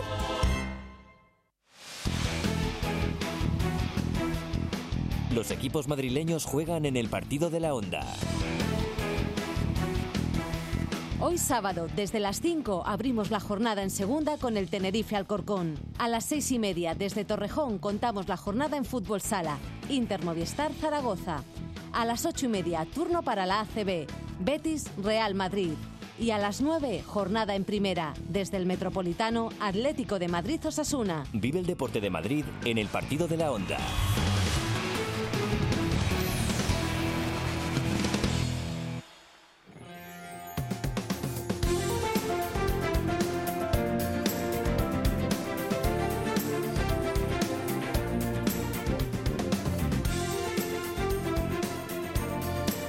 Días Madrid fin de semana con Carlos Honorato en Onda Madrid.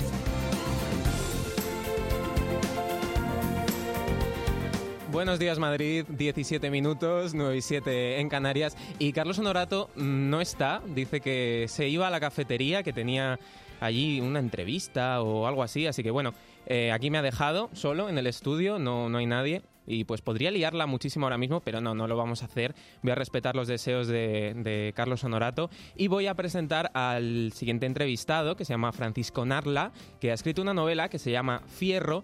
Y Carlos Honorato está en la cafetería, creo, me comentan. Carlos Honorato, hola, Carlos. Sí, buenos días, Tony. Sí, Hola, sí, hola. nos hemos venido aquí hasta la cafetería de Onda Madrid, donde, bueno, en fin, están aquí desayunando unos cuantos y me he encontrado con Sergio. Sergio Rodríguez, hola, buenos días. Buenos días, Carlos. ¿Qué tal? Estoy aquí de tertulieta, te va a gustar. ¿Pero y con quién estás? Pues estoy con un escritor que, bueno, tiene como triple mérito o cuádruple. Yo le conozco desde hace algún tiempo. En primer lugar es gallego. Hace novela histórica que me apasiona. Y además es pescador de trucha a mosca, como mi padre. Eso fue un rasgo que me conmovió cuando lo conocí. Lo saludamos ya si quieres. Hola. Hola, es un placer Francisco, estar de nuevo ¿qué con? Sergio. De- Yo le tengo mucho aprecio porque cuando salió a Sur él fue de los que más cariño me dio y le tengo, bueno, le te- lo tengo mucho aprecio y mucha consideración. ¿Qué estáis desayunando? ¿Es desayuno gallego o qué tomáis? Eh, Hombre, aquí caldo no hay, pero yo nada, estaba aprovechado lo típico, un poquito de pan con aceite y algo de tomate. Que tenemos aquí un libro tuyo que, que está como, huele todavía a la tinta fresca, ¿no? Hombre, y más porque este es de la segunda edición que acaba de salir, que ya van dos y en un mes, con lo cual estamos muy contentos. Y lo cierto es que espero que vengan siete u ocho más, a ver si conseguimos atrapar a los lectores y a la gente. Bueno, pri- primero fue Asur, eh, una historia de vikingos que entraban por nuestra Galicia, por allí, por las Rías Baixas, y después vino Ronin, esa expedición también real, que vino desde Japón. Algunos descendientes siguen todavía en un pueblecito de Sevilla, Coria del Río, sí. en Coria del Río. Eh, luego esa historia maravillosa de lobos también, un lobo vengador que se va hasta Roma. Y ahora Fierro. ¿Qué es Fierro? Está ambientada en la primera Edad Media. Está ambientada en el periodo entre la terrible derrota que sufrieron los cristianos en Alarcos y la terrible victoria que consiguieron los cristianos en las Navas de Tolosa. Es una historia en la cual pretendo contar de manera limpia, fuera de rasgos políticos, la reconquista. Y es una historia de redención. Un hombre marcado, destrozado por su pasado, tras haber sufrido eh, lo indecible en una batalla en la que murieron miles y miles de personas. A día de hoy el arco se puede visitar y es una ciudad fantasma, lleva ocho siglos abandonada. Eh, la habitaban los íberos y se habitó continuamente hasta el siglo XIII, pero esa derrota la marcó profundamente, entre otras cosas porque los moravíes, una vez vencidos los cristianos, usaron los cadáveres de mujeres, niños, perros, caballos. Todo eso pasó a formar parte de los cimientos de la muralla y la, eh, barbacana de, la fortaleza. Un hombre que sobrevive a ese terrible, bueno, increíble eh, tragedia, pues eh, intenta recuperar su vida. Creo que ese fue el chispazo que te llevó a empezar a escribir, ¿no? De un muro construido con esqueletos, restos humanos del enemigo, algo así. Correcto, sí. Yo estaba intentando conocer un poco más la Reconquista, estaba intentando estudiar algo de historia por el mero placer de conocer la historia. Y cuando vi aquel terrible escenario que le recomiendo a cualquiera que se quiera acercar desde Madrid, es muy poquito, a los oyentes de Onda Madrid les quedará hora y poco. eh, bueno, cuando vi todos aquellos huesos y cuando vi la historia que se escondía detrás del Arcos, pensé que merecía la pena contarlo. Sobre todo en este ambiente en que se vuelve a hablar tanto de la Reconquista y como tantas veces se habla mucho de algo sin tener ni idea de lo que se está hablando. Mucho y mal a veces, ¿no? Correcto, mucho y muy mal, porque eh, lo usan como arma arrojadiza y me parece muy mal. Hay quienes la intentan emplear con un sesgo político eh, en un lado y en el otro y no me gusta, eh, porque yo precisamente lo que he intentado es darle a conocer al, lector un periodo convulso eh, de la manera más limpia posible. Vosotros como periodistas lo sabéis bien, cuando se da una noticia es imposible ser objetivo, ya siempre le das algún tinte. Pero yo he intentado ser lo más limpio posible, la verdad. Y sobre todo desde el punto de vista literario creo que he conseguido una novela bueno, que se va más allá de lo que es novela histórica. Creo que, que funciona como un, eh, historia de construcción, de, de superación y sobre todo de redención. Combinas personajes reales con otros de ficción. A mí me ha llamado la atención, incluso te inventas ciertos oficios. Hay uno que me llama la atención, el taj- tajador de frontera, creo que le llamas, ¿no? No me lo invento. No, Sergio, te- existía. Los atajadores existían. Los atajadores eran un cuerpo especial, vamos a decir para que nos entiendan los oyentes, tipo boinas verdes, tipo rangers.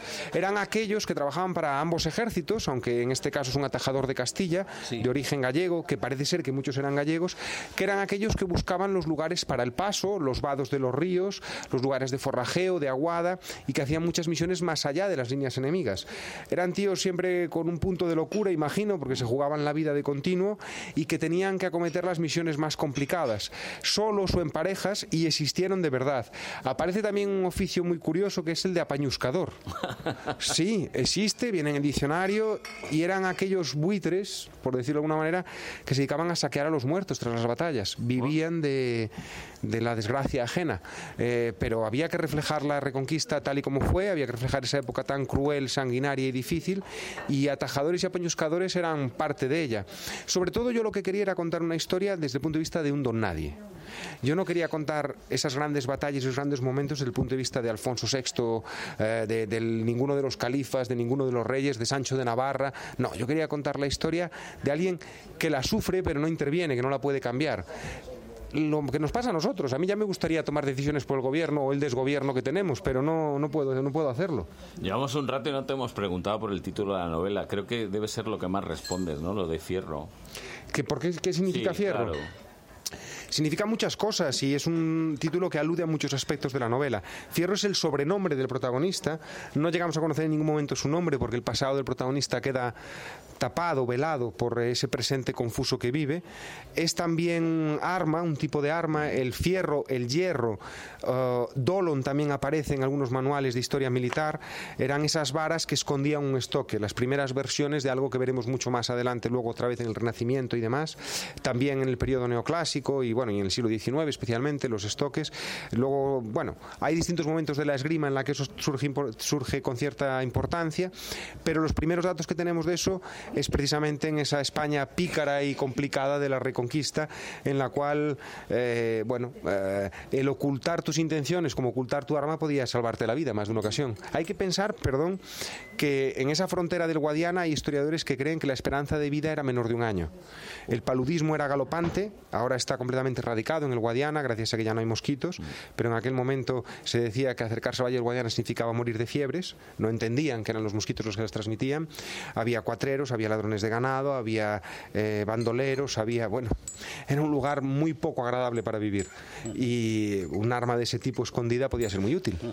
Bueno, ya has mencionado ciertos elementos muy concretos, históricos, y a mí siempre me llama la atención. eh, para escribir una novela histórica hay que documentarse muy bien. Me gustaría que nos contaras cómo fue esa labor de documentación, cuánto tiempo te ocupó en sí la labor de documentación y cuánto la labor de escritura. No ha sido distinta a ninguna de mis otras novelas. Uno va cogiendo oficio, es mi séptima novela ya, y, lo cierto es que te vas acostumbrando a unos ritmos, unos tiempos. eh, ya conoces bien algunos catedráticos que te echan una mano, hay cosas las que sabes de las que puedes tirar. Como casi todas, un año y pico el trabajo previo y unos cuantos meses la mecanografía. Yo intento organizarme muy bien, intento no mecanografiar antes de tenerlo todo muy clarito. Me parece muy importante, me ayuda a no perder tiempo. No soy de esos escritores de mucho borrador. Soy de esos escritores que hacen mucho trabajo previo, muchísimo.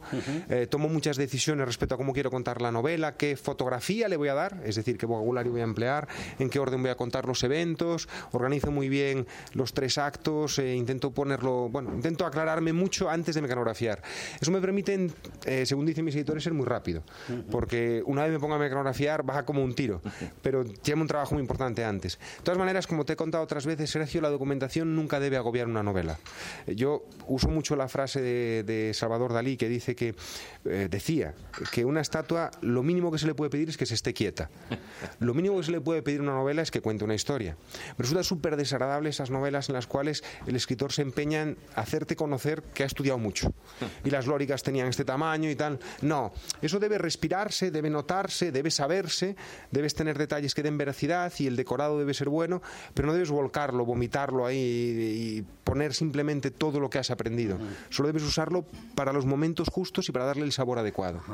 Eh, hemos hablado de Fierro, ese personaje que, como diría Unamuno, sería de la intrahistoria, ¿no? Un anónimo, pero que está Aceptamos, ahí haciendo aceptamos, la historia aceptamos. diaria.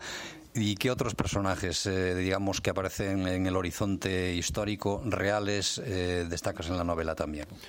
Bueno, hay muchos. Es una novela en la cual, eh, bueno, hay momentos en los que tenemos más de 100.000 personajes, entre comillas, porque cuando se habla de las batallas estamos hablando de muchísima gente a la vez. Pero, como siempre, está, intentado, está intentando reflejarse su momento histórico. Hemos hablado del apañuscador también, hay un hebreo de frontera. Es verdad que los hebreos eran tipos muy espabilados y muy osados a la hora de intentar establecer sus negocios.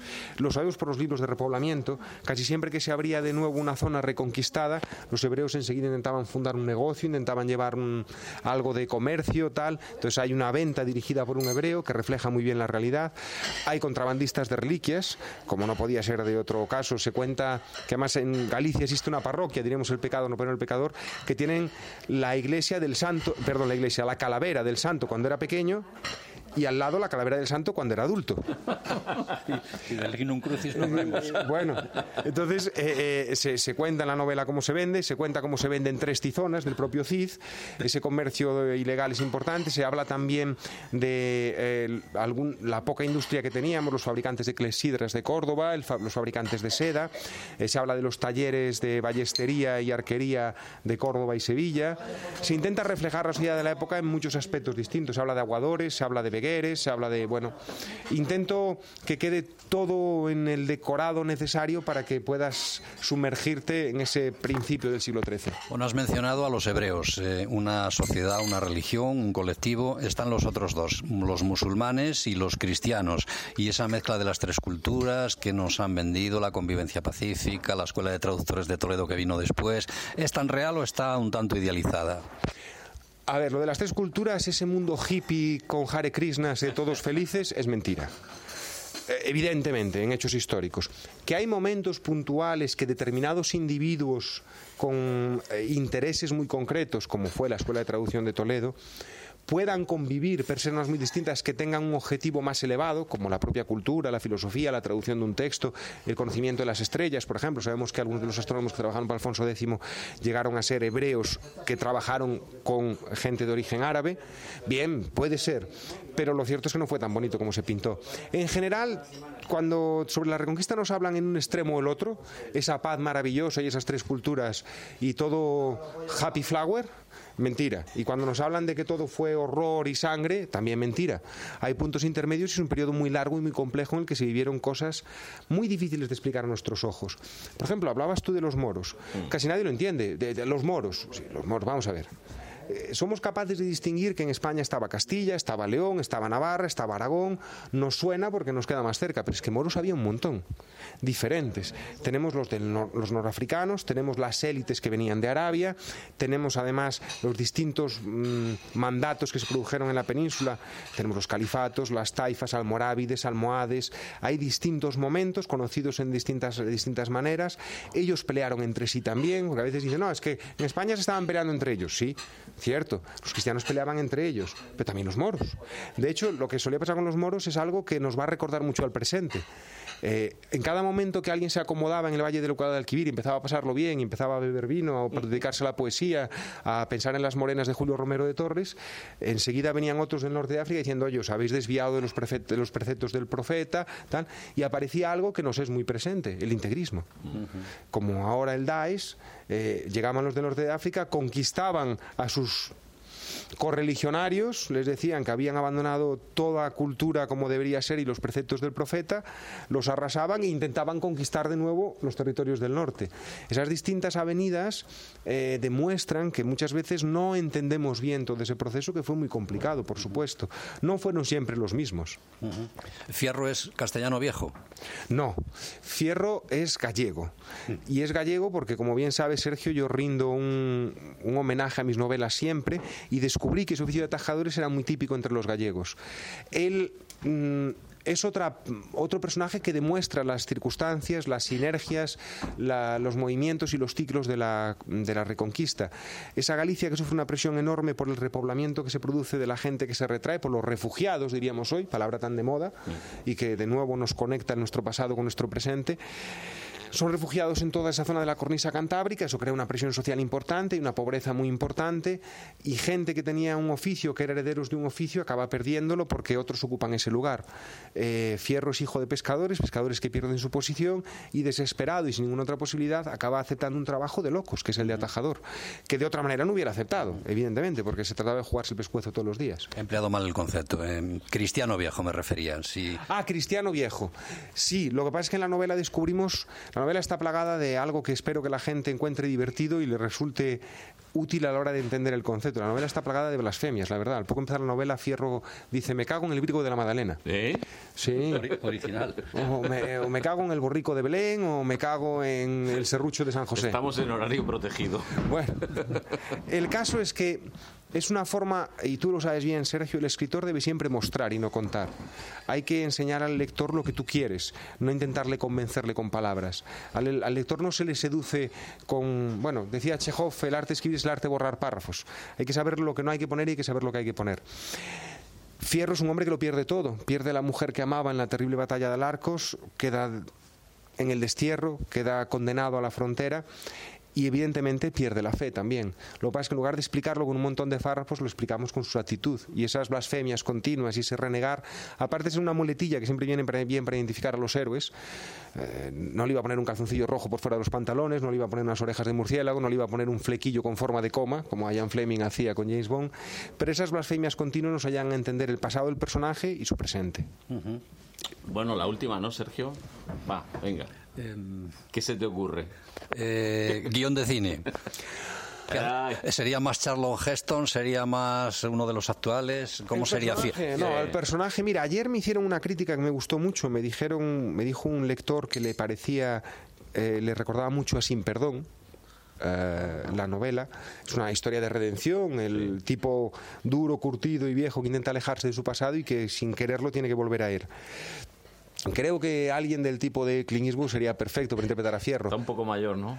Bueno, El hijo. no lo hace mal el muchacho, no lo hace mal. Sí, es, es Scott, eso, Sí, Sean, salía en Invictus y salía, tiene una película en la que hace de vaquero de rodeo que es bastante buena, la verdad. Eh, eh, decía para darle una imagen a los, a los oyentes. No, eh, yo lo último que tengo en relación con el cine ahora es, parece ser que Donde Aullan acabará siendo película en un par de años, con algo de suerte, Donde Aullan las colinas. Acabo de escribir un guion para una productora de una idea original, no de una de mis novelas, y estamos ahí empecinados con el cine, con las series, a ver si un productor que me ha contratado para una serie consigue coproducción. Ya veremos. Yo, lo sabes bien, que tú lo viviste con Asur. Asur estuvo a punto de ser serie de televisión, luego se malogró, sus presupuestos son complicados, tal, y no me lo tomo con la misma ilusión que antes. Ahora cuando me llama un productor o alguien del cine o de la televisión, digo, "Ah, pues perfecto, vale, yo te hago lo que tú quieras, yo cobro y ya veremos luego si eso sale o no sale, o acaba en el cine o no acaba en el cine, o aunque realmente se produzca, a ver en qué términos, porque a ver qué distribución va a tener y a dónde va a llegar y tal. Entonces, bueno, yo me lo tomo con calma, voy haciendo mis pasitos, estoy contento de haber dado un.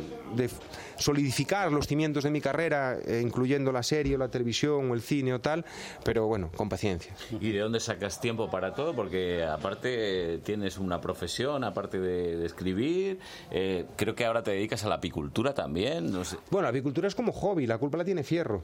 Yo tenía que encontrar una manera de darle un oficio un hombre que vivía en una frontera llena de gente terrible y si quería que ese, oficio fuera honrado, tenía muy pocas opciones. Y al final me encontré que sería posible que fuera apicultor y para conocer y poder hablar con propiedad de ello empecé a estudiar. Eh, empecé a trabajar con abejas, fui con amigos que tenían abejas, fui a visitar los centros de apicultura y ahora mismo yo tengo tres colmenas en casa y espero aumentarlas, a ver si el año que viene puedo tener cinco, a ver si puedo doblar un par de enjambres. Y lo hice con el deseo de que aquello que está en la novela sea veraz y sea, y sea bueno. ¿De dónde saco el tiempo? No sé, pero intento llenar mi vida. Me gusta la apicultura, me gusta la pesca, me gusta la arquería, me gustan muchas cosas y me gusta comer bien, me gusta cocinar. Entonces, eh, hay que llenar la vida con, con algo más que el WhatsApp y con el teléfono, yo creo. Bueno, y como es Oye, piloto, que nos- ¿a quién le toca pagar? Porque... no Ah, sé, yo no, eh, yo, yo, yo no. hacemos Yo un... es que me toque subir al estudio corriendo. Ah, a no, mí me espera un avión para volver a Galicia. Aquí el pringao. No sé, Un ¿nos hacemos hacemos un un- simpa? No, no, yo creo que no, ¿eh? Somos gente conocida. Es un, es un novelista de prestigio. ¿no? Bueno, no, no. ya pagará, Sergio pagará. Bueno, ya convenceremos a la editorial para que invite. Pues yo me subo para el estudio, os dejo aquí ¿eh? el tiempo que podáis. Mucha suerte con Fierro y que haya muchas más ediciones. Gracias, muchas Venga. gracias. Buen día. Me voy, hasta luego. Hasta luego, Carlos. Pues gracias, Francisco. Eh, no lo hemos dicho, pero venías con una cazadora de piloto en toda regla, preciosa. Es la cazadora de cuando yo estudiaba. Le tengo mucho cariño. Tiene 20 años y además puedo decir que los parches que tiene son de verdad. Aquí en España tenemos la costumbre de que si un parche nos gusta, lo ponemos. Pero en Estados Unidos eso se ve con muy mal gusto. Se supone que llevas los parches de los aviones que has volado, de las escuelas donde has estado, de las bases donde has estado. Y eh, tiene 20 años la cazadora, pero me hace mucha ilusión. Y con el mal tiempo y estas cosas, la verdad es que es muy bien, abriga bien y tal, y la llevo a menudo, sí. Y ahora te vas al aeropuerto porque te vuelves a Galicia, pero no pilotas tú. No, ahora voy de pasajero, sí. Ahora voy de pasajero. Pues buen vuelo, buen viaje. Gracias. Un placer, Paco. Un placer, gracias.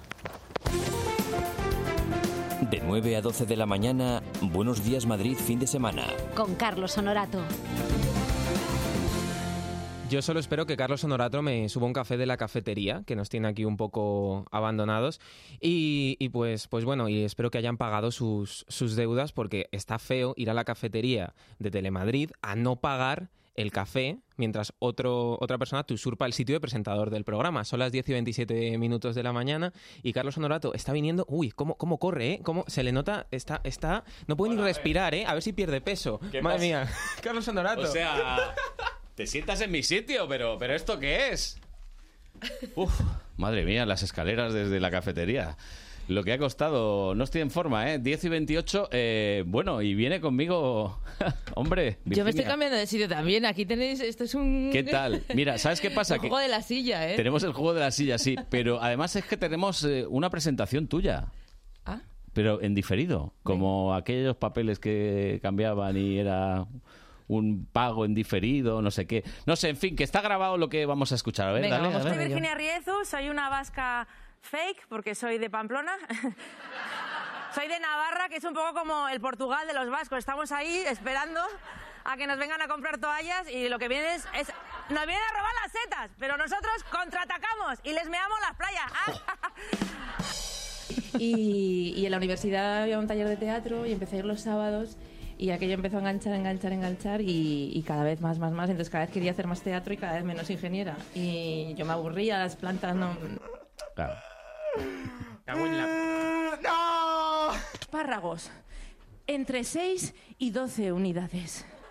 No puedes contarla, hijos de puta. Eh. Pi. Mi abuela era un pibón. Mi abuela tuvo tres novios a la vez. En una época en la que en la mayoría de los solteros estaban las junetas. Ella pilló tres. o sea. No te vayas de Bueno, hay que decir que este montaje está hecho por el señor Dacuña. Hola, ¿qué tal? Muchas gracias, señor Dacuña. Nada. Está bastante bien, ¿eh? He, he rebuscado ahí las profundidades de internet. Creo que te ha puesto una J Navarra al final, que, ¿no? que cómo son eh, los de la generación Z, es- estos que, que saben montar todo bien, ¿sabes? sí. Esta tecnología la tienen, la sacan de la manga. Y he estado a punto de meter un monólogo tuyo de ¿Sí? Canal Plus. Esto sí que es mítico, ¿eh? Y a punto he estado, pero digo, bueno. La es voy a dejar un poco... le digo, me tengo que ir ya a casa y ya. Pero le resultaba muy antiguo, ¿eh? El Canal Plus le resultaba muy antiguo. Pues es que lo es, claro. Es que fue mi la segunda vez que actué. Es que yo la primera vez que actué gané un concurso y la segunda estaba en Canal Plus, Fíjate. en el Club de la Comedia. y Yo decía esto, voy directa a lo peto. Sí, Luego sí, ya sí. vinieron las curvas, pero... Ya vino un poquito más, ¿no? Las curvas. Bueno, te, te habrán dicho miles de veces eso de que para ser mujer eres bastante graciosa, Sí, por eso le puse el nombre del espectáculo. Sobre todo cuando empiezas, ¿eh? Ahora ya hay un poquito más de respect. Mm. Pero, pero cuando empiezas en los locales de estos de, de barra de bar, ¿no? Donde actuamos encima de una caja, ahí, ahí, ahí te lo dicen. ¿No? Además es que hay como, como, no sé, el saber popular que dice, no, es que las mujeres no hacen mucha gracia, ¿no? Claro, es que bueno, estamos históricamente todos, hombres y mujeres todos, ¿eh? Sí. Que eh, a ver a la al humor del hombre, o sea, que no es que haya un humor masculino, sino a estar acostumbrada a visualmente ver a un tío con su tono, sus referencias. Eso, no hay humor femenino ni, ni masculino, hay bueno y malo.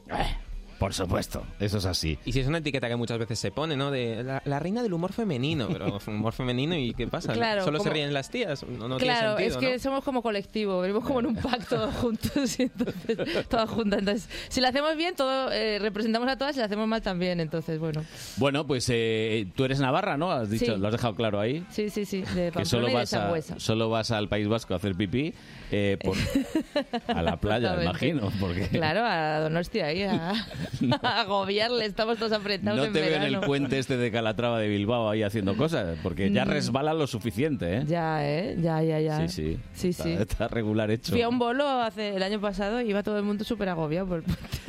Bueno, hablando de bolos, ¿estás todos los jueves? Todos los jueves en el pequeño Gran Vía, que es Gran Vía 66, con Para ser mujer eres bastante gracio- graciosa, a las 10 y cuarto. ¿Cuál es el pequeño Gran Vía? El de Gos, el que tiene un cartel gigante. Ahí que lo conoce todo el mundo. Ahí, y luego en el sótano estoy yo. Pero espérate, a ver, que no hay que entrar a ver...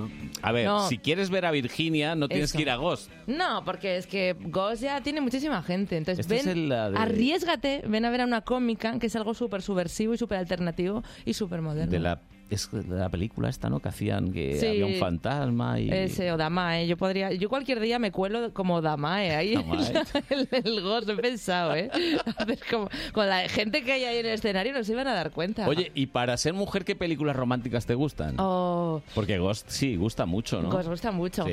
Mi favorita es eh, cuando Harry encontró a Sally. Menos mal que no has dicho ¿Cuál? Pretty, Woman, no, es que no puedo más. A ver, Pretty Woman... mm, Deberían quemar esa película, ¿eh? Sí, la tenemos pegada ahí. No, quemarla, quemarla, que... no hubiera más copias ya. Pero mira, cuando Harry a Sally es brutal, porque hay eh, Oscar Mejor Guión, Sí. eh, protagonista masculino y femenino, los dos súper fuertes. Los dos, ninguno depende como del Le otro, está sino moviendo que la es- silla Manu ya.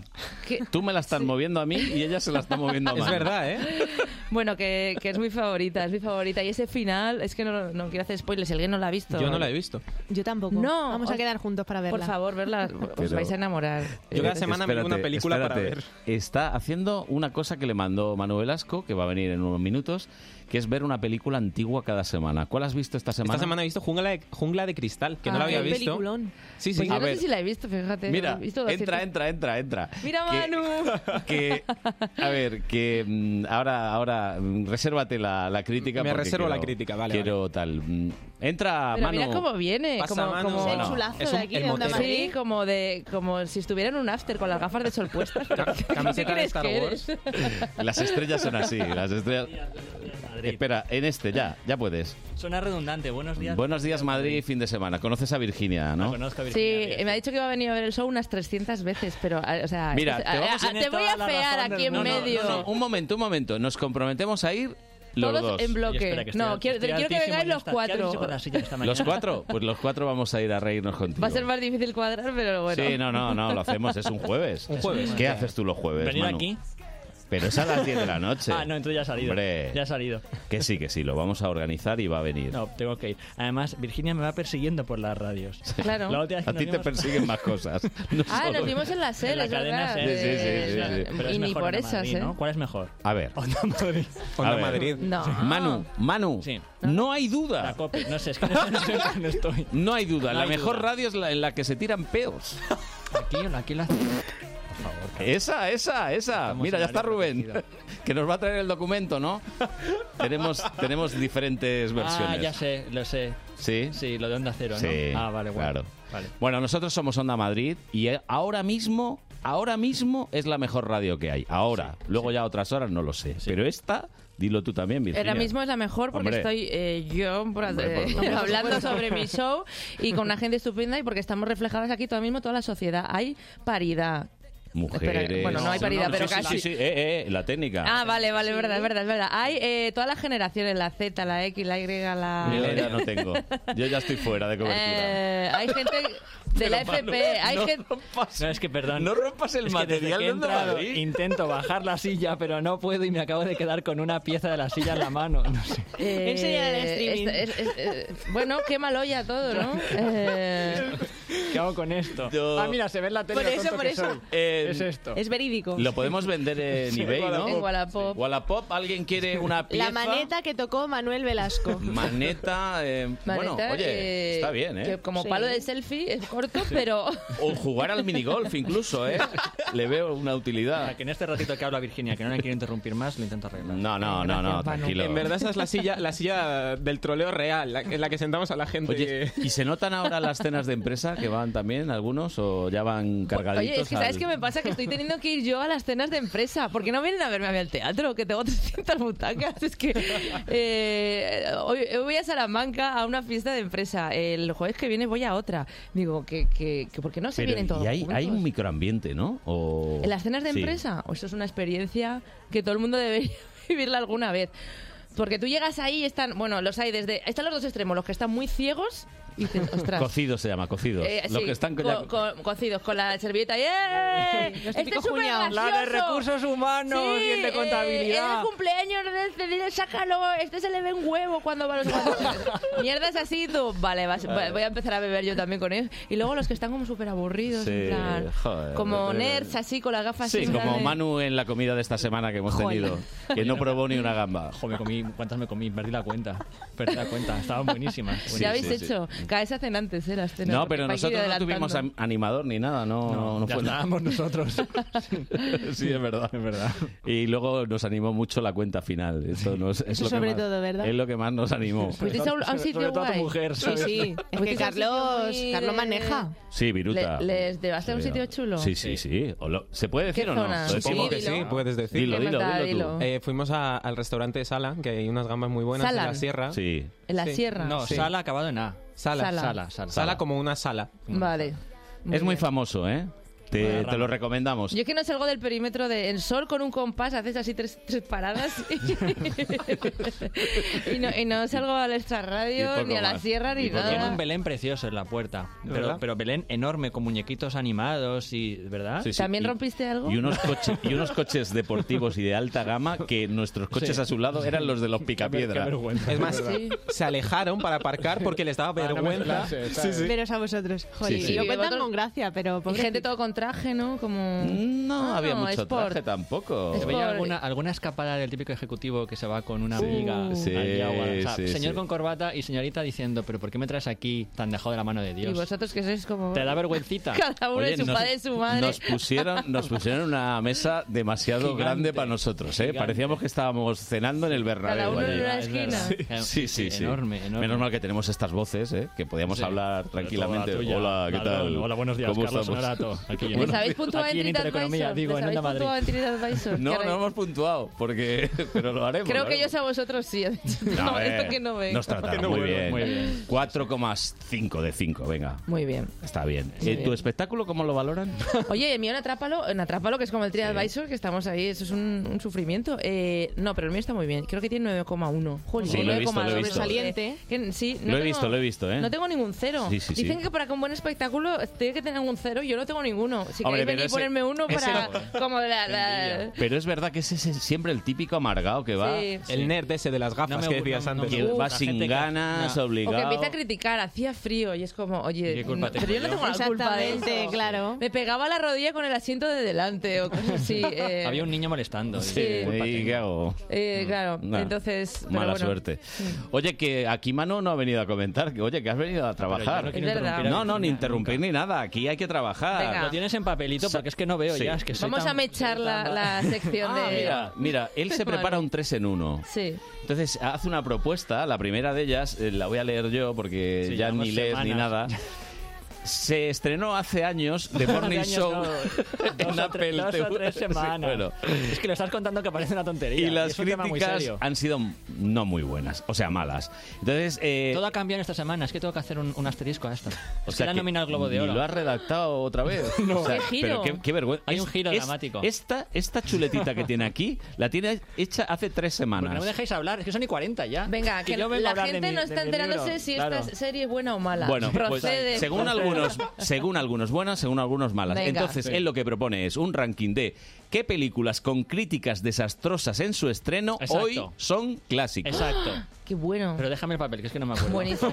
No veo ya nada. Carlos Honorato Guerra No, le pasa a Manuel. Mira, Morning Martínez. Show, The Morning Show, cuando se estrenó, que es una serie con Jennifer Aniston, Reese Witherspoon y Steve Carell, se estrenó, en, se estrenó en Apple TV hace tres o cuatro semanas. Ajá. Las críticas fueron muy malas y Oh. la serie está muy bien. Y salió Jennifer Aniston diciendo, las críticas, amigos, que estáis haciendo en TripAdvisor y estas cosas, Sí. no es a la serie. Os estáis quejando contra Por Apple. Apple. Es anticorporativismo. Ah, mira, ¿ves? La Es- serie está muy bien. Si la serie estuviera colgada en Netflix o HBO o Amazon, Éxito. Todo el mundo la adoraría. Sí. Claro. Pero como es la serie estrella de Apple, os estáis metiendo con ella injustamente. Zasca, esta semana se nomina el Globo de Oro. En mi casa gusta Oh. mucho, ¿eh? Me encanta The Morning Show. The Morning Ay, Show. yo no la he visto. Y entonces, esta La semana recomendamos. se ha nominado al Globo de Oro en la categoría Mejor Serie Dramática. Y ya han cambiado las cosas. Ya- Entonces, ya se ve ranking de películas, Películas que fueron un desastre de crítica. Las pusieron a parir algunos críticos, no todos, pero bueno, la mayoría de las críticas eran Ujú. muy malas en Rotten Tomatoes, que es esta web donde Sí, sí. Y que ahora nadie las tose. En el número uno, Number one. El Resplandor. Me pongo auriculares para ver quién nos pone que nos quería.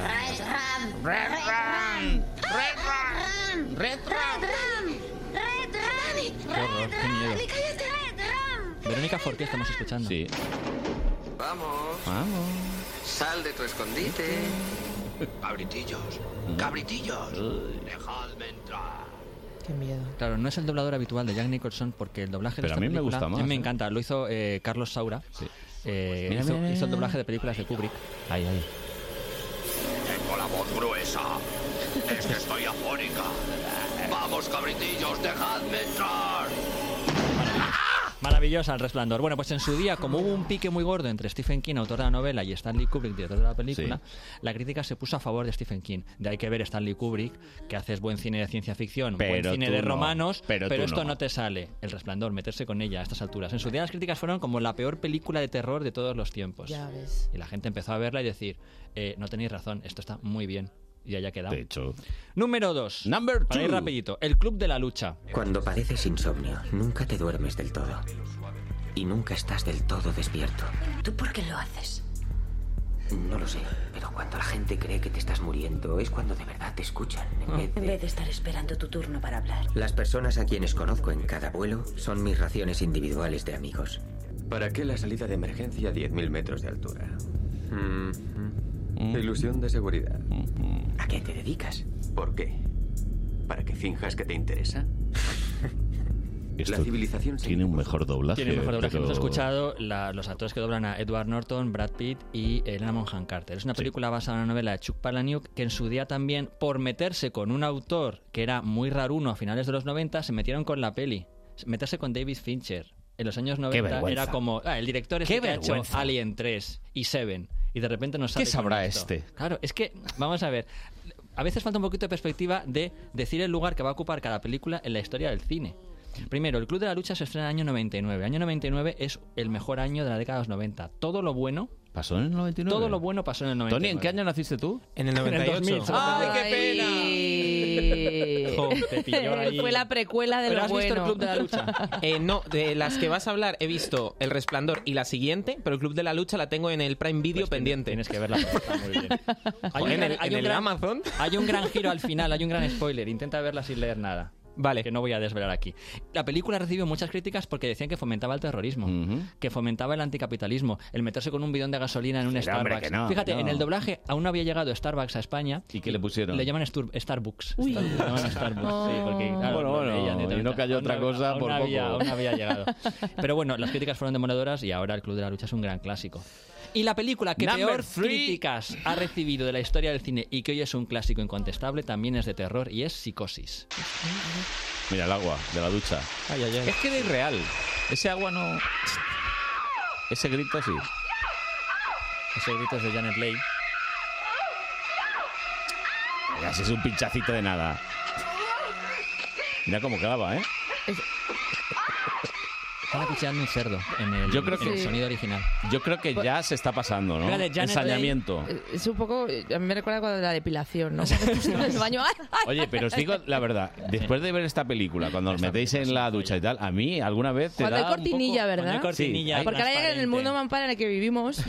Claro, ya no se nota, pero antes. Pero Pero, estás le solo- pasa- estás pero solo cuando en ves una cortinilla Y una no. sombra que se mueve No, por ahí con el estás solo en champú. casa y de repente oyes un ruido, estás en la ducha, te mosqueas. Muchísimo. ¿Eh? Porque dices, Fíjate, ¿quién, has- quién estará? ¿Has visto una peli que se llama Puñales por la espalda? Sí. La hija de Janet Leigh que muere en la ducha es Jamie Lee Curtis. el título juega un homenaje, lo dijo Ryan Johnson. De la hija de la que muere homenaje. acuchillada con puñales por la espalda. Bueno, pues Psicosis decían que era una película muy menor de Alfred Hitchcock que tenía un presupuesto ínfimo porque era una película para televisión. Qué buena música, ¿eh? Tenía. De Bernard Herrmann, cuando eh, Alfred Hitchcock quería la O secuencia sea, de la ducha. necesita el papel para acordarse de las pelis que ha puesto, pero todo lo demás Pero ya todo tengo lo en la demás, cabeza. sí. La- como- es la leche. En la escaleta pone buenos días porque se acuerde. Con Carlos Honorato. Soy Manu para que se acuerde y luego en 1914, el 3 de febrero a las de ahí 10 y de- tira. Vivian Leigh se levantó, se puso las medias, se típico- peinó y dijo Soy con el voz mirando al señor mayor que no se acuerda lo que ha comido, pero te cuento lo que quieras de cualquier peli. Es la Pero ¿te has- Wikipedia, ¿te has dado pero, cuenta o no, pero Virginia? luego, Es que- luego Es que es la leche el tío, se sabe miles de cosas y luego no se sabe lo que ha puesto él en un sí, papelito. no, tú me es la Wikipedia, pero luego hay que meterla en un taxi para que llegue a casa, porque no, no, no llega. Le das la dirección en un papel al taxista. Lléveme aquí. Lléveme a San Chinarro, que este señor... Y yo sigo en el coche. Yo voy a volver ahora contigo a porque- casa, Manu, no te preocupes. Sí, por y favor. mientras tú irás Que no sé en rememorando qué portal, no sé en qué portal, ¿eh? cronológicamente No- no entra todas la las llave. películas de Viedo y destripándolas todas. No, no he destripado nada. No, destripando No. en, en información. No cuento quién es el malo de Destripar Psicosis. no es ya malo. lo sabe todo el mundo. Bueno, no todo, ¿eh? ¿Quién es? Bueno, Ah, no. Norman. espera, espera. Ay. Mm. Bueno, lo que pasó Mm. con Psicosis es que en esa famosa escena de la ducha, eh, Hitchcock no quería, no quería música. Y entonces Bernard Herrmann, un poquito así a, a traición, Silbó. música? No, decía, yo esto lo quiero totalmente limpio. Solo quiero los- los cuchillazos y los gritos. Y entonces llegó Bernard Herrmann, el músico habitual, y le puso música sin que se enterara Hitchcock. Y dijo Hitchcock que no tenía ninguno. Bueno, pues me gusta cómo queda. Sin embargo, en el estreno dijeron una cosa que le dolió muchísimo. Lo mejor de Psicosis es, la música. Y dijo Madre mía. Hitchcock, te vas a enterar. La siguiente película, sin música. Hizo Los pájaros, no tienen nada de música. Es como decir de lo Qué mejor vendetta. de tu espectáculo que podría ser las entradas, Las eh, sillas. el, el diseño La de las calefacción. entradas. El- sí. Puede ser. Bueno, iluminación, hay una Como en el técnico. circo, potente calefacción. que ponen en los circos. O qué buen peinado, Qué la, buen peinado, la cómica. eh. O qué qué pelazo, pelo. qué Y es como, pelazo. no tiene mérito. Qué pelazo. Qué pelazo, ¿eh? Virginia Riezu, ¿eh? Todos los jueves. Para ser mujer Sí. eres bastante graciosa. Sí, y bastante rizada, pero bueno. Y el Eh, segundo Pues está, de no, los... no, ya hemos acabado con este ranking No, no, primero. pero tienes que gastar el siguiente porque si no, lo Ah, tenemos no, ahí no, tres yo meses. Voy tranquilito. Ah, Venga, vale. se ha ver. estrenado Jumanji. Peliculón. ¿Y qué Es estamos- que has dicho, se ha estrenado Es Jumanji. que se, se ha quedado el silencio, ¿no? no? Pero Eh, sí, me dicen que es de Jumanji, sí, ¿eh? Sí, sí, este, es- este músico se llama Henry Jackman. Es que se ha levantado, se ha, re- ha No, no. rebrincado como Sí. diciendo, esto no. Esto no. Es que parecía Star Wars. No es la norma. No es la norma. No, yo nunca afearía a Raquel con una mala música, porque todas son perfectas. Sobre todo, ya sabes que te puede castigar. Sí, me puede castigar. Te puede poner voz de pito. Bueno, se estrena... ¿Sabríais decirme qué número de la saga es Jumanji la que se ha estrenado ayer? Estoy Ese es súper el- pez, o sea, yo La nada peor cero. pregunta que siempre hace Una Manu. pregunta con trampa, porque puede ser, para algunos puristas es la 4, Sí. pero para otros es la 3. ¿Y cuál es? La 4. Vale. Para Si mí, dices- si hacerme dices caso. tú, la 4. Sí. Es que estoy flipando con este tipo de datos, ¿sabes? O sea, Sí. es que luego... y luego no- Realmente no- no- no luego se ponen calcetines del revés, ¿eh? Pero, ¿No pero has visto el gag 4. ya? Yo no he visto... no, no, no. El gag que puede tener esto en algún espectáculo Ah, que sí, puedas sí. aplicarlo, lo tiene, ¿no? Cuando venga, cuando venga, Claro, cuando venga, se él lo me lo voy clavas, a... ¿eh? Bueno, ¿eres Manu 4 o eres No, Manu es 3? Jumanji 4. Lo que pasa es que le han llamado Jumanji el siguiente nivel. Y la gente está diciendo, pero solo hay tres películas que se llaman Jumanji. Este señor está loco. Sí, este señor está loco, pero es que hay una que se llama Zatura, una aventura espacial, que realmente era un spin-off. Estoy Es que fuerísima estoy hablando de como a la esto. pared. Eso lo cuento a la tele. Realmente hay una película que se llama Zatura. Sabes tanto, Manu, que Zatura. con Kristen Stewart, la chica Ajá. de Me Crepúsculo. zaturas. Sí, Me sí, zaturas. sí, Sí. que era de la saga Jumanji. Bueno, entonces lo que traigo es como Jumanji se ha reconvertido en saga de películas que se basan en videojuegos, hay que recordar que la primera entrega con Robin Williams, ¿os acordáis de esa Sí, película? sí, sí. ¿Pero la primera o la segunda? La primera, La primera de todas. Ah, vale. la vale. primera de todas se llamaba Jumanji y era Robin Williams, que abrían un juego de Sí. mesa, un tablero de mesa, Sí. y los animalitos salían con los dados y Sí, tal. sí, sí. Entonces, películas basadas en juegos de mesa. ¡Ole! ¿Qué me sabéis de ahí? Ni ¿Eh? idea. Hombre, pues eh, alguna de la Ouija, ¿no? Ouija como juego de mesa. Oye, cada uno se divierte Ay, en que a Navidad Jiménez le como gusta quiere. esto. Hay dos, hay dos de, de la saga de Ouija. Sí, ¿verdad? Pero bueno, Ouija como No, no juego de pensado. No lo sé, o sea, juego de mesa... Un juego de mesa un Vale, poco... la- eh, como de magia Hundir la el- flota, ¿os acordáis de hundir la flota? Sí. Tocado, tocado, ah, Qué siete mítico. tocado. que hicieron una peli de Sí, eso. sí, sí. Y de tres en raya también. Estamos escuchando. Se llamaba... Se llamaba Blackpoint. Bat- Bat- Battle. Battleship. Hombre, Ah, claro. claro, como Sí. juego. Sí. ¿No os acordáis de Battleship? No. No. Bueno, pues... ¿En los- qué año fue? eh, 2012, 13, por ahí. Nah, y estábamos con el Nah, fin del mundo. nada. ya Sí, pensando en sí, otras era la, cosas. era la época en la que se había hecho 2012 Roland Emmerich, entonces dijeron, vamos a mezclar 2012 con el juego de hundir la flota, tucado y hundido, pero ¿quién hunde los barcos? ¿Quién va a hundirlo? Claro, como es una época de, ¿no? relativa, ¿no? de relativa paz en Estados Unidos, no querían si, una, si fuera una película de los años 70, los malos serían los, Los rusos, rusos, los 80. No, claro. aquí eran los malos alienígenas. Mm. Los alienígenas tenían un tablero de hundir la flota y hacían B4 hundido y mandaban un misil. Virginia me está me diciendo con cara de esta película no existe, pero existe. No, no, no, que estoy flipando en plan de que me Duró gusta la mucho. idea, pero fíjate, llegó tarde porque ya la han tenido. Duró mucho en taquilla el fin de semana. No, a ver, no fue, no fue un fracaso, no fue el mega éxito. Oye, y que trasladado ahora sería como hacer una película, algo que usemos de WhatsApp o algo así. Es una película basada todo en WhatsApp, qué agobio, ¿no? Bueno, se hizo la película de los emojis, los emoticonos. ¿te ¡Qué horror! Que- ¿Ha, ha ido bien? Perdón, No, si a alguien no, le no. Fantástico. Le pusieron el emoticono de la mierda. Fue- no fue bien, estupendo. pero a mí no me pareció que estaba mal la peli. Quería ser como esa de Pixar de- del revés, la de las Sí. emociones Sí. en el cerebro, Sí. Pero dentro del teléfono. Creo que la idea era muy buena. Lo que pasa que son pelis que, bueno, a lo mejor dentro de 30 Hombre, años era un una idea clásico. buena después de las dos copas que se tomaron antes de Sí. hacer el Las mejores pelis salen en un bar con un par de copas. Sí, ¿eh? sí, De sí, a sí. que no hay que para no hacer hay? una peli sobre el Cluedo, que es el número 2. No me digas. Cluedo. Cluedo y tendrás... Uno de ellos tiene un motivo. Quítense de en medio. Para asesinar. Pero este es el juego este de... Mató este con una pistola Exacto. en el... Ah, Aparece el mayordomo, está la ama de llaves. Nunca he sabido jugar Es la única peli oficial de Cluedo. Hay muchas pelis de este rollo, tipo Puñales por la espalda, pero la película oficial de Cluedo se llamó El juego de la sospecha. Encima es como rollo Agatha Christie. ¿o? Rollo Agatha Christie. Vale. Sí, es que realmente el juego Cluedo Sí. está Sí, inspirado por en todo el universo literario de Ya, Agatha. Christie. ¿No conoces el juego de la sospecha? No. Es muy chula la carátula porque los Pero, Manu, me encanta con este desprecio como diciendo, no vivís, o sea, tú no sabes vivir en el mundo mucho. real, ¿vale? Y no te miramos con desprecio. ¿En serio que no sabes? ¿En serio, Carlos? ¿No la conoces? Manu vive en una Te película. has convertido en el Tony Claro. de Acuña, en el Tony de Lleva- Acuña de lleva más de seis años Que vi Jungla de colaborando. Cristal. Que he visto ¿Eh? Jungla de Cristal. ¿Y qué te ha parecido? Me ha gustado. Es buenísimo. Aunque no me creo el momento en el que Verás, verás. en el que está tirando de la manguerita de incendios, Buah, se va, están final. volando el edificio y él se queda colgado. A ver, Qué finalazo, ver. ¿eh? Pero ¿cómo se queda eso ahí? Mucha licencia de, de peli de acción. Claro, pero sí que en realidad apunta un documental. Esto es. Esto es ficción, ¿sabes? No me creo. Manu, pero tú cuando vas a, a- a comprar a Carrefour, ¿cómo cómo te desenvuelves? O sea, Sí, con esta soltura. Yo le digo a taquillera, póngame una de mandarinas, pero ¿no ha visto usted jungla de cristal? Claro, y el otro que si a quiere ver, bolsa y si tú, no, no, eh, un Pero no ha visto usted la música incidental. La música de eh. Bernard Herrmann, señora, no la conoce, que si quiere los puntos para las sartenes, que no. Y así es como descubrimos cómo cambia de Manu de piso muy abundantemente. Porque Ah, es que no les soporta a No nadie. soporta a que es, nadie. que- es que no, no. Los, los vecinos me huyen en el ascensor. Malditos vecinos. Malditos vecinos. Bueno, ¿me dejáis acabar? Number one, venga, va. otra cosa. Sí, sí. Dragones y mazmorras. En un mundo lejano. Salvador Vidal. Oye, espera, para, para. Espera, para. ¿Por qué empiezan todos los trailers igual? En un mundo lejano. Lo hace. Y un pum. Bueno, que no lo hemos dicho todavía en esta temporada, lo del el Espera. abuso del... Vuelve Raquel a poner en un mundo ideal. A ver. Dale. En un mundo lejano. En un mundo lejano. Este Este- señor. Es que me hace Estaba- mucha ¿Esto era el amo del calabozo? Sí. ¡Oh! Nos dio poderes a todos. Pero persona... A mí no. Jo, ¿por Bueno, qué? Dragones y Llegamos tarde. mazmorras es un juego de rol, de mesa, que tuvo tanto éxito que se hizo una serie de dibujos animados que le encanta a Virginia Riezu pero- y Sí. una película con Jeremy Irons que hemos escuchado la voz del gran actor Salvador Vidal. Mm. Es que le nombro mucho porque como voy a currar con él ahora, me encanta. Oh, Para ir pelota, sembrando, ¿eh? para ir sembrando. Es que el otro día me llamó por teléfono y Mira, yo- estamos viendo que ha muerto Dani Aiello, no me el, digas, el actor. murió sí. ayer, sí, Sí, pobrecito. descanse en paz. No, Carlos hombre. Honorato, la Que me actualidad. gusta mucho que él ya te, Ahora te- no te se- murió ayer, en plan. Ya. ya, ya no es actual, Ya no es como. actualidad, eh, sí. Yo voy, yo voy. Soy una La trituradora pasada, de, de claro, noticias del cine. noticia ya un poco Ya pasada. Murió ayer, es como. Bueno. Bueno, guárdate el último ya que nos servirá para No, no nos va a servir la semana que viene porque es Jumanji, ya habrá perdido actualidad, pero yo lo cuento muy rápido. Venga, venga. Como Jumanji se basa en, una, en un juego de mesa Sí. y en videojuegos, ahora Sí. hacemos rapidito películas basadas en videojuegos. ¿Mm? Que no es tan difícil. Buah, la Hemos hablado la semana ¿eh? pasada de. Lara Croft, Lara Ah, claro, Tomb Raider. pero no queremos mezclar Super Mario Bros. Es vergonzosa esa película.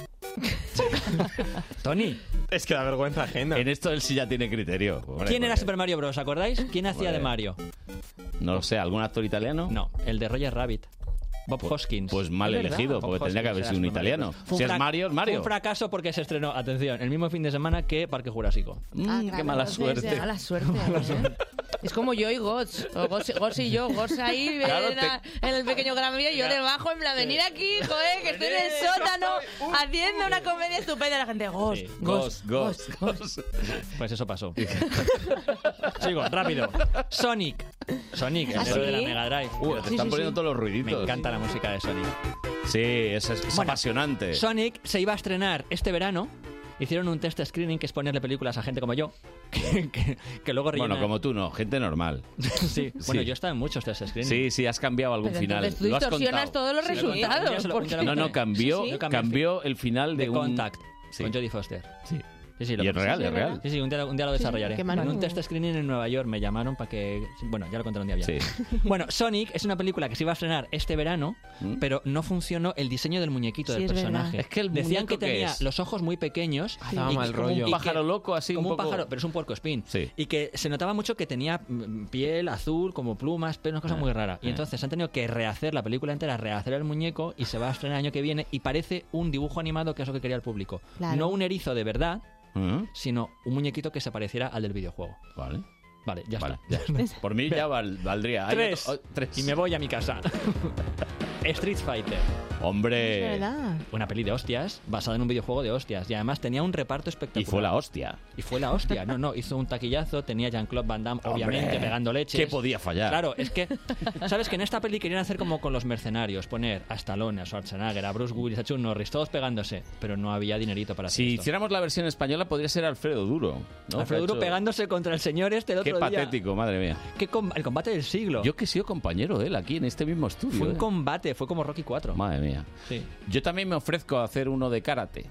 ¿Contra quién? Contra el de Karate Kid, que ya estará mayor. ¿no? Ralph Macchio era el señor.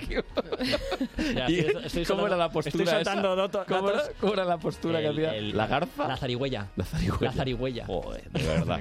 bueno, entonces, ¿qué está. espectáculo vamos a ir a ver cualquier jueves? No. ¿Hasta cuándo estás? Pues eh, hasta el 9 de enero, pero se prorroga. Ah, bien. No voy a decir hasta cuándo. Ah, ah, ah, Mira, vivir vamos, con esa intriga. vamos a hacer una- un pacto de sangre. Oh. Sin sangre. Saca el cuchillo. O sea, solo un pacto, Solo- o sea, entonces. ¿solo va a ser sudor de mano Sí, sí. o No, no, no, Lo que, se, lo que se promete en antena hay que cumplirlo. Hombre, vale. hombre. Vamos a ir a verla. Vamos todos, venga. vamos. Todos. Sí, sí, sí. Y ella vuelve una vez que hayamos visto el espectáculo. Venga, Vale. guay. Y, y hacemos, eh, Hacemos un- crítica constructiva. Comentamos. Siempre. Eh, tú no vas a hablar. Pobre Manu, Manu. tú no vas, no, tú vas a hablar, pero, Vale. Pero a- poco. a- me Pero- vas a pero meter poco, 200 sí. referencias y yo voy a hacer... Tú vas No. a hablar, pero otra cosa. Yo creo que lo hacemos así. Y, lo- y decimos a todos nuestros oyentes que vayan a verla para que también se hagan una idea y entonces Eso. vivimos todos. Una experiencia colectiva para las Eso ondas. es, eso es. ¿No te parece? Me parece guay y suena como muy parece muy sexual. bien. Bueno, pues. Uy, uy, uy. Sería sensual, sensual, que se me ha ido la. X. Sensual. Quería decir sensual. Sen- sí, sen- sí, sí. Sensual. Sensual. Bueno, y ahora tenemos que acordar quién es el que se tira el pedo, porque es que este Ah, programa sí. sin pedo no, no, Sí. puede, no puede existir. No, yo no, yo soy un Rubén, yo soy elegante, ¿tú soy te ofreces? Él se ofrece. Pero si no hay sillas, si entra más gente. Ah, bueno, sí, está la del capitán ahí. El capitán La silla Pescanova. del Enterprise. Oye, ¿qué día vais a venir para que vengan los oyentes a la vez y así hacemos la y nos experiencia ahí? conocen. Claro. Venga, ¡Ay, qué conocen, gancho! Seguro que les Sí. Espérate, a Poneos ver, guapos. que Eh, que nos queda un minuto 15 Vamos, segundos, vamos, Carlos. Hay que mirar vamos, agenda, que mirar vamos. agenda. El jueves, el jueves, el jueves. Este Mira, el 19, el 26, el 2 o el 9. Eh, yo el 26 no estoy, pero el 19 sí estoy. El 19 a mí me viene bien. A mí también. Venga, el 19. Manu, 19, solo quedas venga, va, ¿A Manu. qué hora? Espera, dime a qué hora es. A las 10 y 22. cuarto de la noche. No tienes película a esa hora Fíjate, que, te, fíjate, que valga fíjate, la pena. mira, voy a, voy a ir saltándome una cosa que se estrena el Uy. día 19. Mira mi jersey, Virginia. Star No. Wars. Me Star voy a Wars. perder Star Wars. Que- El que va con una que camiseta se de Star Wars, estrena sudadera. el día 19 Por ir a ver tu espectáculo. Voy a poner de pie. Oye, que todos los que vayáis el 19 vais a comprobar que vamos, ¿eh? Que Van a vamos de venir los verdad, cuatro, ¿eh? Todos Que los vamos. fans, que todos, son todos. 14, vuestros fans. Y están todos aquí, la radio, el técnico. Bueno, pues oye, el pues la- segurata, segurata. la de recepción, Sí. vuestros Aunque sean vecinos, 14, los de compañeros vendrán. de piso de Manu Eso es. y toda la familia va a venir. Pues nada, Virginia, que comprometido. Venga, un ¡Qué besito. guay! Adiós, Manu. Hasta, la semana el que viene. jueves.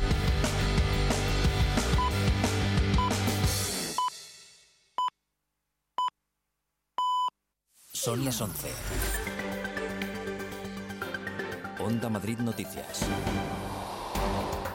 Buenos días. El plenario de la COP25 debate esta mañana el nuevo documento presentado por la presidencia chilena. En el texto se hace mención al polémico artículo 6 del Acuerdo de París sobre la regulación de los mercados de carbono, que es donde hay mayores enfrentamientos entre las partes. Países como Brasil o Arabia Saudí han expresado ya algunas reservas, mientras la Unión Europea pide más ambición. La presidencia de la cumbre asegura que las delegaciones han realizado un trabajo muy duro durante toda esta noche para lograr consensuar un borrador y obtener un acuerdo. También señala que este borrador se ha elaborado aportando soluciones que quieren ser equilibradas, ambiciosas, responsables y comprometidas con la lucha contra el cambio climático. Tras las intervenciones se ha abierto un receso para que las partes estudien a fondo el documento y vuelvan a reunirse para buscar un consenso. Los vecinos de Monte Carmelo saldrán a la calle en una hora para reclamar el centro de salud que llevan esperando 11 años. La protesta tendrá lugar ante la parcela reservada para este equipamiento en la calle Monasterio de El Escorial. La Asociación de Vecinos recuerda que esta infraestructura, competencia regional, lleva comprometida desde mayo de 2008 tras un acuerdo de cesión de parcela del ayuntamiento. Daría servicio a los 24.000 vecinos de este barrio del distrito de Fuencarral. Fernando Mardones, presidente de la asociación. Somos 24.000 habitantes con una población menor de 14 años eh, que asciende a 7.000 personas, 7.000 menores que demandan pues, eh, servicios de pediatría, pero también atención, atención médica eh, primaria. Eh, tenemos dos centros de referencia, pero son dos centros de salud que están alejados del barrio, que no están comunicados por transporte público y que estamos obligados a ir en vehículo particular con los problemas que hay en el barrio de, de comunicaciones, de tráfico, etcétera, toda- todos los días. En la localidad gerundense de Vilobí Doñar, a esta hora se guarda un minuto de silencio frente al ayuntamiento para condenar el asesinato de dos hermanas de 5 y 6 años, presuntamente a manos de su madre, quien fallecía horas después tras arrojarse contra un camión en la AP7. El caso está en manos del juzgado número 2 de Santa Coloma de Farners, que ha declarado el secreto de las actuaciones. Fue el padre de las pequeñas el que descubrió sus cuerpos cuando ayer eh, acudió a casa a comer. La familia residía en el municipio desde el año 2014. No había denuncias previas por parte de los progenitores ni llamadas a los servicios sociales. Las dos hermanas no estaban escolarizadas y era su propia madre quien les daba clase en su casa. Cristina Mundet, alcaldesa. Era una familia que, a pesar de hacer solo cinco años que vivían en nuestro municipio, una familia que, que era conocida y es un pueblo, somos un municipio pequeño, nos conocemos todos y estamos eh, conmocionados. En Alicante, un coche en sentido contrario que circulaba en sentido contrario por la A7 ha causado una colisión eh, en la que han fallecido dos hombres de 35 y 40 años, uno de ellos el conductor que circulaba en dirección contraria. Además, en este suceso se ha visto implicado un tercer vehículo cuyos ocupantes, un hombre de 66 años y una mujer de 56, han resultado heridos leves. Ambos han sido trasladados al Hospital General de Alicante. El pasado fin de semana, otro conductor kamikaze causaba la muerte de un joven en nuestra región. El conductor, que dio positivo en alcohol y drogas, ha ingresado hace unos días en prisión. Onda Madrid. El tráfico. Conectamos con la DGT para ver cómo está la situación a esta hora en las carreteras de nuestra comunidad. Mónica Saez, buenos días. Buenos días. Hasta ahora estamos pendientes de dos accidentes que dificultan la circulación en las carreteras madrileñas. Uno de ellos en la A1, en el entorno del circuito del Jarama, complica la salida de la capital sentido Irún. Otro accidente en la M50 en Fuenlabrada, sentido A5. Además, por las obras de demolición del puente que enlaza la M40 con la M607, está cortada esta ronda de circunvalación a su paso por Monte Carmelo. Les recomendamos que circulen por la M30. Más noticias a mediodía. Siguen con Carlos Honorato y Buenos Días Madrid, fin de semana. Y recuerda que el lunes, a partir de las 6 de la mañana, Juan Pablo Colmenarejo te espera en Buenos Días Madrid.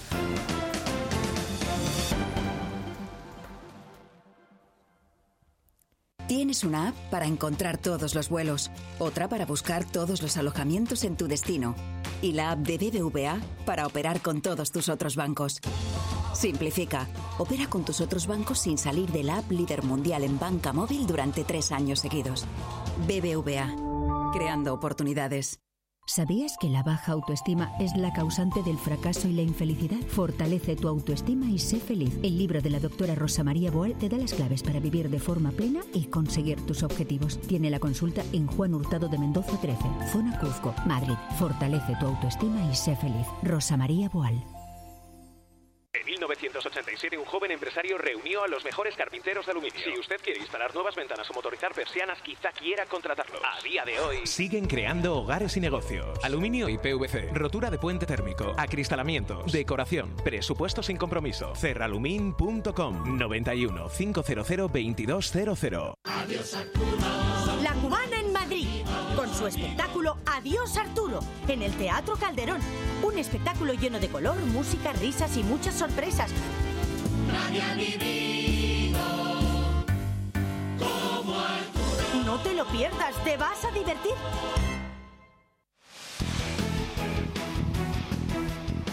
Los equipos madrileños juegan en el partido de la Onda.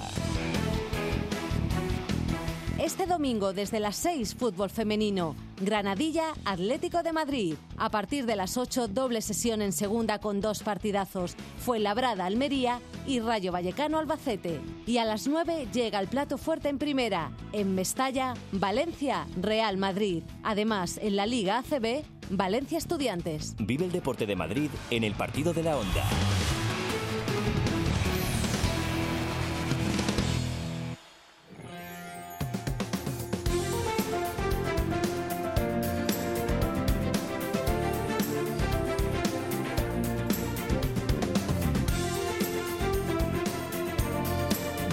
Madrid fin de semana con Carlos Honorato en Onda Madrid.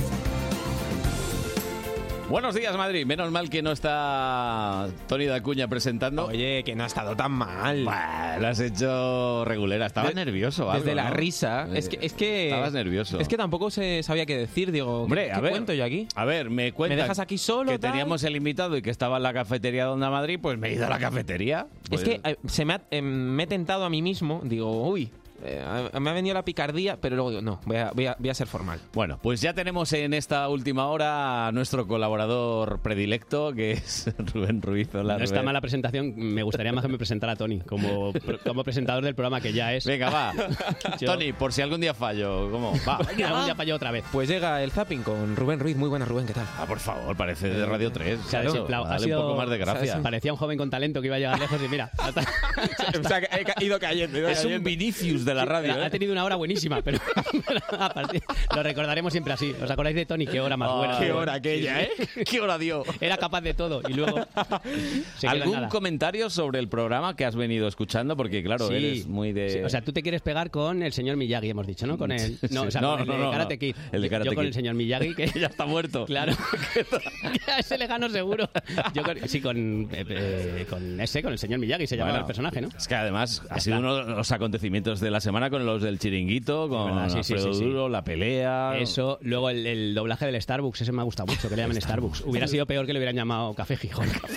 Por ejemplo, ¿os imagináis en el doblaje? Diciendo, bueno, pues. Pues me voy al Café Gijón. Claro, vamos a poner el, el Café Gijón. Ahí, en fin, que estaría muy bien. Y ya está, no tengo nada más. que- Ya sería. Eh, ¿Vas a hacer un repaso a todo lo que ha pasado en la tele esta semana? Incluyendo el pedo, sí. Ah, Me- vale. es, que, es que, claro, me está diciendo, vas a hacer un repaso y con las manos me está diciendo el pedo, el pedo, el pedo. Sí, sí, sí, yo el el pedo. Pero primero Fernando Martínez Maillo, del PP, que estuvo en la presentación del libro de Mariano Rajoy. ¿Sabéis que ha habido libro de Sí, Mariano sí, Rajoy? sí, sí, Vale. sí. Librote, ¿eh? Pues librote, está muy bien, ¿no, Tony? ¿Te lo has Sí, leído? yo- yo- yo ya me lo he leído. Ni la portada te has leído. Buenísimo. En fin. No sabe ni cómo se llama. no sabe ni lo que es un libro. Bueno, total. O sea, luego te enseño uno, Tony, para que, Para que me vaya acostumbrando. para que veas qué aspecto tiene, sí. Bueno, hablaron con, con él, con Martínez Maillo, el liar la pardo en la sexta. A ver. ¿Echa de menos a Rajoy o no? Yo recuerdo lo del alcalde, ¿te acuerdas lo alcalde? que Es el vecino. Pues ¿sabes quién estaba al lado? Yo. ¿Y sabes quién aplaudió esa intervención que nadie supo lo que coño se estaba diciendo? Yo. Entonces siempre hay al lado un tonto que aplaude y ese soy yo en este caso. ¿Cómo? Y cuando acabé le digo, ¿qué has dicho? Y dice, no tengo ni idea. Pues ahí está, que se ha lanzado un zasca ¿Ha antológico. dicho que él es el tonto que siempre Sí, aplaude? Ha dicho, ¿sabéis que siempre hay un tonto que aplaude? Pues soy yo. Y a veces Pobre no aplaudo. La falta decir, y a veces no aplaudo. En fin, no, me gusta, me gusta mucho que Martínez Maillo el mismo se dé No, hombre, es humor. Claro, además es muy importante ese momento. Están los astronautas que estaban en la nave cuando Armstrong pisó la luna Sí. y luego el que estaba al lado de, Sí, de sí, Rajoy cuando dijo lo del alcalde y este era Yo. Martínez Maillo. Claro, yo, efectivamente. Que igual aplaudía mirando a Rajoy diciendo, pues para ser tú no ha estado mal.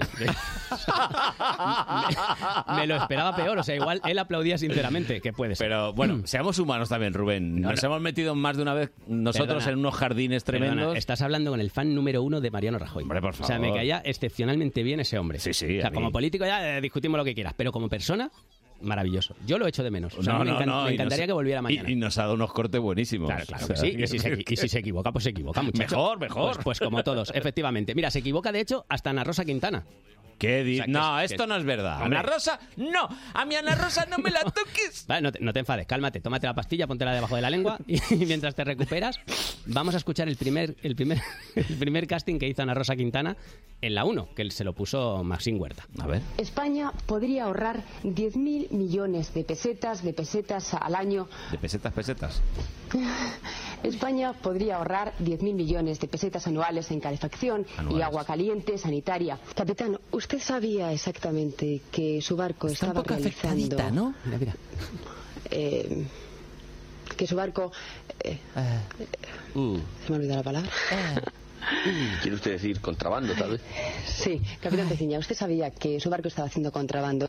Mola el entrevistado ayudando a Ana Rosa, ¿eh? Lo que me quiere preguntar en realidad es esto, porque la veo ahí a usted atascadita. Flojita, ¿eh? Flojita. Claro, le ha, le ha faltado parar en mitad de la frase y comprar vocal. A lo mejor que dice, no, no, Consonante. No, me sé la palabra, con- compro la A y así a lo mejor con una pista. Bueno, en fin, ¿habéis visto que hasta Ana Rosa Sí. comete fallos? Pues Sí, ya está. sí, Pues no lo va a cometer Rajoy, por supuesto. Por que sí. supuesto que sí. Eh, claro, Ah. es que, claro, es que hoy voy de fallos. Pff, No, no, no, ya sé lo que vas a poner. A ver cómo cuento El esto, pedo. claro. No, no, no, no, no, no, no, todavía Yo- no. Yo te, te iba a decir que es mejor, pero bueno, es que está al nivel. Ponlos en situación a los Voy a, chavales. voy a decir Arturo Valls, ahora caigo, ¿vale? De las respuestas más surrealistas que han dado en el programa. Sin O sea, duda. porque si yo os digo indie... indie- Lara, Lara no lo ha visto. No, no, no, yo, yo es que no veo nada porque solo me espero al Ni sábado lo has para oído. Raúl. Claro, muy para bien, Rubén. Pues imagínate, hay una, Para una Raúl, ¿eh? chica de concursante.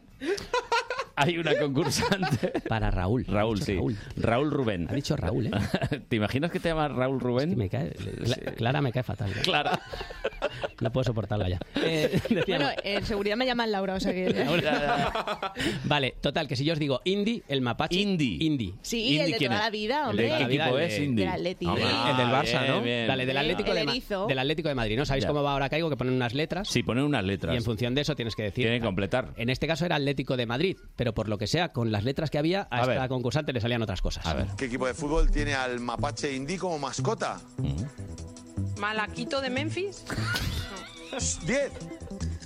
Prueba, prueba, prueba. Al Ladino de Murcia. Tienes que pasar. Paso. Seria atención. Atlético de Madrid. El Atlético de Madrid. O sea, yo Sí, voto señor. por cambiar el nombre Que- del que- equipo. que yo creo Hombre, yo soy del Malaquito de Claro, Memphis. ¿eh? yo creo No, yo del Aladino de Murcia. Yo, yo creo que el concursante que responde bien responde como con miedo, como diciendo, a ver si no va a ser el Atleti. Estaba descojonado. que claro, Estaba le- al, al- Aladino, de, Aladino de Murcia. Que yo- Oye, oye, es una inventiva brutal, No, es, ¿eh? es la leche, o sea, lo haces en plan sketch y no te sale. De hecho, cuando veían a Grisman reunido con gente, le decían, Grisman, no estarás hablando con el Barça, ¿no? ¿Esos señores de qué equipo eran? Y decía Grisman, del Malaquito, del Malaquito, del Malaquito de Memphis. del Malaquito de Memphis. Y decían, ah, vale, entonces nos quedamos tranquilos. ¿Quién juega esta noche en el Wanda Metropolitano? ¿Eh? ¿Eh? El ¿Eh? Aladino de Murcia. El Aladino de Murcia. ¿Puede ser, puede ser lo más maravilloso el Aladino de Murcia? Contra los Asuna. Me yo, encanta. yo si alguna, si alguna vez, incluso con vosotros, iba a decir, con colegas de estos que están gordos ya y en las últimas, pero me valéis vosotros. A mí no me mires. Si, si hacemos un equipo de futbito para jugar en las fiestas de un pueblo, le ponemos Aladino de Murcia. Yo voto, ¿eh? Súper fan. Malaquito de Memphis no está mal, ¿eh? Malaquito- pero es que Murcia es como más nuestro. Sí, Entonces sí, yo me sí. quedaría con Aladino. ¿Y Malaquito de Murcia? Sí, y Malaquito de Murcia. Brutal. Malaquito, sí de, mola. Malaquito de Murcia es el nombre Oficial, El ya. mamú, el Malaquito de Murcia, mamú. Venga, y, va- y vamos con un Atlético. Y segui- Ah, no, claro, he hecho un poco de spoiler. Vale, bueno, seguimos, seguimos de concursos. Esto es Atrápame si puedes en la ETV. A ver. ¿Qué veterana y banda estadounidense de rock se retira de los escenarios? Hombre. Tras 47 años tocando Hombre. por todo el mundo. Piensa en el tema, el tema. Ay, ay. El tema. ¡El canto loco! Eso. Hagamos una parada, hagamos una parada aquí. Banda, esta- banda estadounidense que lleva 47 años. El canto y del el loco de tema toda es beso. Era Kiss. Kiss. Claro, no se sabe si, si ella duda por estadounidense o porque llevan 47 años, porque igual a Dani Martín últimamente lo ha visto así un poco... Le veo un poco, sí, Claro, lo ha visto sin brillo en la cara y ha dicho, pues 47 años lleva tocando, ni, ni más ni menos. Ahí, ahí está el tío. No se le notan ni los pañales, ¿eh? que lo tiene que llevar ya. Si lleva hombre, 47 años tocando, lo mismo Sí, tiene sí, sí. 93. Bueno, si no sabes algo es mejor reconocerlo. Y si no, pasan cosas como esta, que te hablan de James Dean en la televisión murciana y tú como De James. Dean. De James guapera del grupo que ser, qué rollo James Dean, ¿verdad? Sí, algo así. Parecía, pero ¿sabes quién es James Dean? No. Pues ahí está. ¿Sabes quién es, es rollo James Dean? Sí. ¿Sabes quién es? No. En fin, bueno, que ni sé quién es ni me importa. James Dean para los jóvenes es como, como Mario Casas, pero Sí. se le entendía más hablando en inglés que a, Ma- que a Mario Casas a veces hablando en español, ¿vale? O sea, uno La que, lo- idea, sí. uno que cuando era joven lo petó como Fran Perea. ¿Vale? Sí, luego sí, ya, sí, pues James Dean acabó peor que Fran Pérez. Pero era rubito. Que Fran Pérez. Era, sí, era, sí, rubito. Era, era mono. También. Vamos a la televisión valenciana ahora. Eh, un señor que hace maquetas de escenas de series y de películas. ¿vale? ¿Maquetas? Sí, o sea, una escena de una película. Pues Titanic, la tabla, los dos allí. Bueno, los dos no, la Uno. gorda y el, y el, y el otro hundiéndose. No Y el- cabes, no cabes. Claro, y entonces lo ponen. Eso lo hace él en maqueta, ¿vale? Ya. Pues en este caso van a ver una maqueta y él no quiere hacer spoiler. No. Porque Juan, sobre todo mucho detalle en tu trabajo. Ah. Son, son figuras a escala, es, Tin, tin, es- en concreto es de, de Juego de Tronos, tirirín. es Tyrion Lannister. Eh, bueno, no, no quiero desvelar la escena que es por si No alguien no, no- no le fastidiemos no le fastidiemos la serie, pero bueno, es la Un momento que, clau de la serie. que, que mata al padre. Ahí está. No quiero hacer spoiler, pero sí, es la escena en la que mata al padre. la siguiente maqueta era, bueno, pues aquí veis al niño, a Bruce Willis, y el niño está vivo. ahí, lo, ahí, No lo, sigas. ahí lo dejo. No sigas en, que- en sexto sentido ya se puede. ¿no? Sí. No, sí. Pues yo la vi hace tres meses, algo así. Sí. Bueno, tú es que no has visto el Club de la Lucha. No. No, Tío, estás tardando, Tony. La verdad. semana que viene es mi tarea de esta semana, le diré Claro. a Manu, oye, que ya la he visto. Por favor, no, no, no, es una película imprescindible. Por cierto, que hablando de, de cosas muertas, como Bruce Willis, otra vez lo he dicho. Atención a lo que pasó en pleno directo de Más de Uno, en Onda Cero. Venga, vamos ahí, vamos ahí. Ahí estamos. Estaba Manuela Carmena hablando con Carlos Alsina y de pronto... Para constituir lo que iba a ser la nueva candidatura al Ayuntamiento de Madrid, insistí mucho en que no era un partido, que era una plataforma, que era una plataforma, que era una plataforma. Yo ahora mismo no soy alcaldesa, no estoy en la plataforma. Que con lo fácil que es decir elegantemente... Oye, cada vez que dices plataforma sonaba, ¿no? Sí, sí, sí, sí, dice plataforma y es... Es el- inmediato. Yo, plataforma. Un consejo para Onda Cero. Creo que es más fácil decir, no coincido con sus argumentos, señora Carmena. ¿Qué eso? Claro, que hacer, yo ya no estoy en la plataforma, toma, para ti, Carmena. pa-". No, hombre, no, joder, por favor. Eh, a ver, yo creo que Alsina no fue. No, Alsina no fue, porque hay vídeo y Alsina no, No, fue. no de fue, hecho, no fue, eh, no fue. las dos personas que están en, en ese momento en plano, que son Carmena y Alsina, ninguna de las dos fue, porque si pegas ese pedo en directo, levitas. Y, y ni Carmena ni Alsina se mueven. No, no, no. y Europa, Estados Unidos, la Casa Blanca ha instado a los demócratas. Ah, espera, espera, espera. No, no, no, no, Epa. no. No, claro, igual, igual molaría escuchar el pedo otra vez. Para constituir lo que iba a ser la nueva candidatura al Ayuntamiento de Madrid, Ahí, mira. insistí mucho en que no era un partido, que era una plataforma, que era una plataforma, que era una plataforma. Yo ahora mismo no soy alcaldesa, no estoy en la plataforma. Claro, no no tú no eres alcaldesa y ese hombre que se ha tirado ese pedo no está vivo, seguro. O esa, o esa mujer, ¿eh? No quiero pecar yo de... Es más de hombre, ¿eh? ¿Tú crees que es, o sea, Sí, tú distinguirías un pedo así por, pero- el, por la textura? Pero además lleva, lleva, re- lleva regalo ese pedo. O sea, No, se nota la, la letilla del culo temblando cuando eso. Yo, yo te digo que, que sí que puede ser. Y, y ojo que nos estamos riendo nosotros mucho porque, mm, a ver, la gente no lo sabe, pero en la radio las puertas se cierran herméticamente. Sí, sí, sí. Sí. Ahí podía haber muertos. Eso en un estudio cerrado herméticamente, eh, eso ahí se queda sin oxígeno, se consume el oxígeno como una cerilla. Una cerilla y se apaga. Voy a decir plata junta a partir de ahora, no digo esa palabra más. Vale, vale, me, parece bien, me parece bien.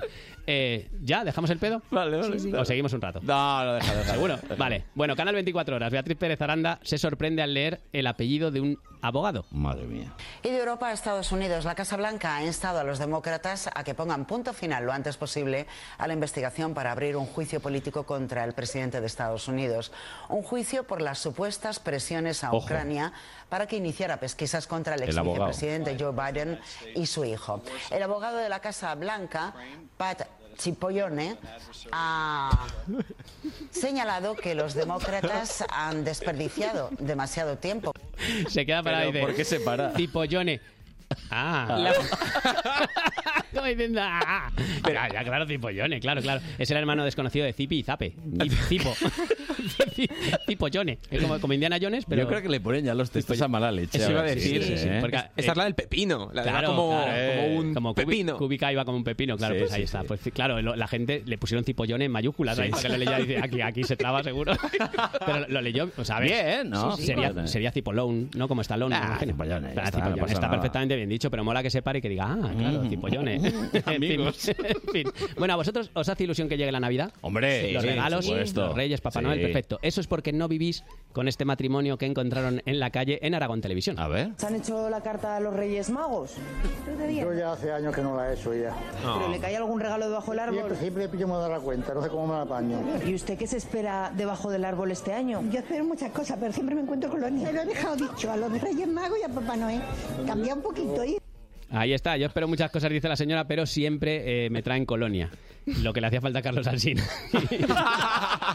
y mira, a él, no, a él no se lo han traído. Bueno, que va, va- va a esperar a los reyes esa señora con una piedra en el balcón y como huela a colonia desde lejos, se los lleva por delante a pedradas. te lo digo. Hombre, a mí es una cosa que también la entiendo. Si ¿El todos los años te traes lo mismo. Porque es que además parece en plan, parece en plan indirecta. parece ahí sí. que... Quiero, Hombre, quiero un si- anillo, si ¿no? no unos toma- años es desodorante y otros es mm, Eso estaría, colonia. estaría muy feo ya. Gel, Ya, ¿te imaginas? gel. Gel, de ducha. Antipiojos. un, un plástico ya directamente para que, para que no transpires. Toma, para que te envuelvas, porque lo tuyo no tiene solución. En fin. Eh, por cierto, ¿qué, qué dejarán los Reyes Magos en casa de Ozuna? A lo mejor, a lo mejor- es que sabéis que colecciona relojes, lo contó en el hormiguero. Sí. Yo lo iba a hacer también, pero me, fal- me falta una cosa. falta dinero, Sí, ¿no? sí, mira. Este reloj de entrada no se puede comprar. ¿Tú crees? Yo creo que no se. Bueno, que, que te lo tienen que hacer a ti, ¿no? Sí, es una colección exclusiva de Rolex. Tú sabes, los, los que coleccionamos relojes Eh. eh, sabemos lo que hay.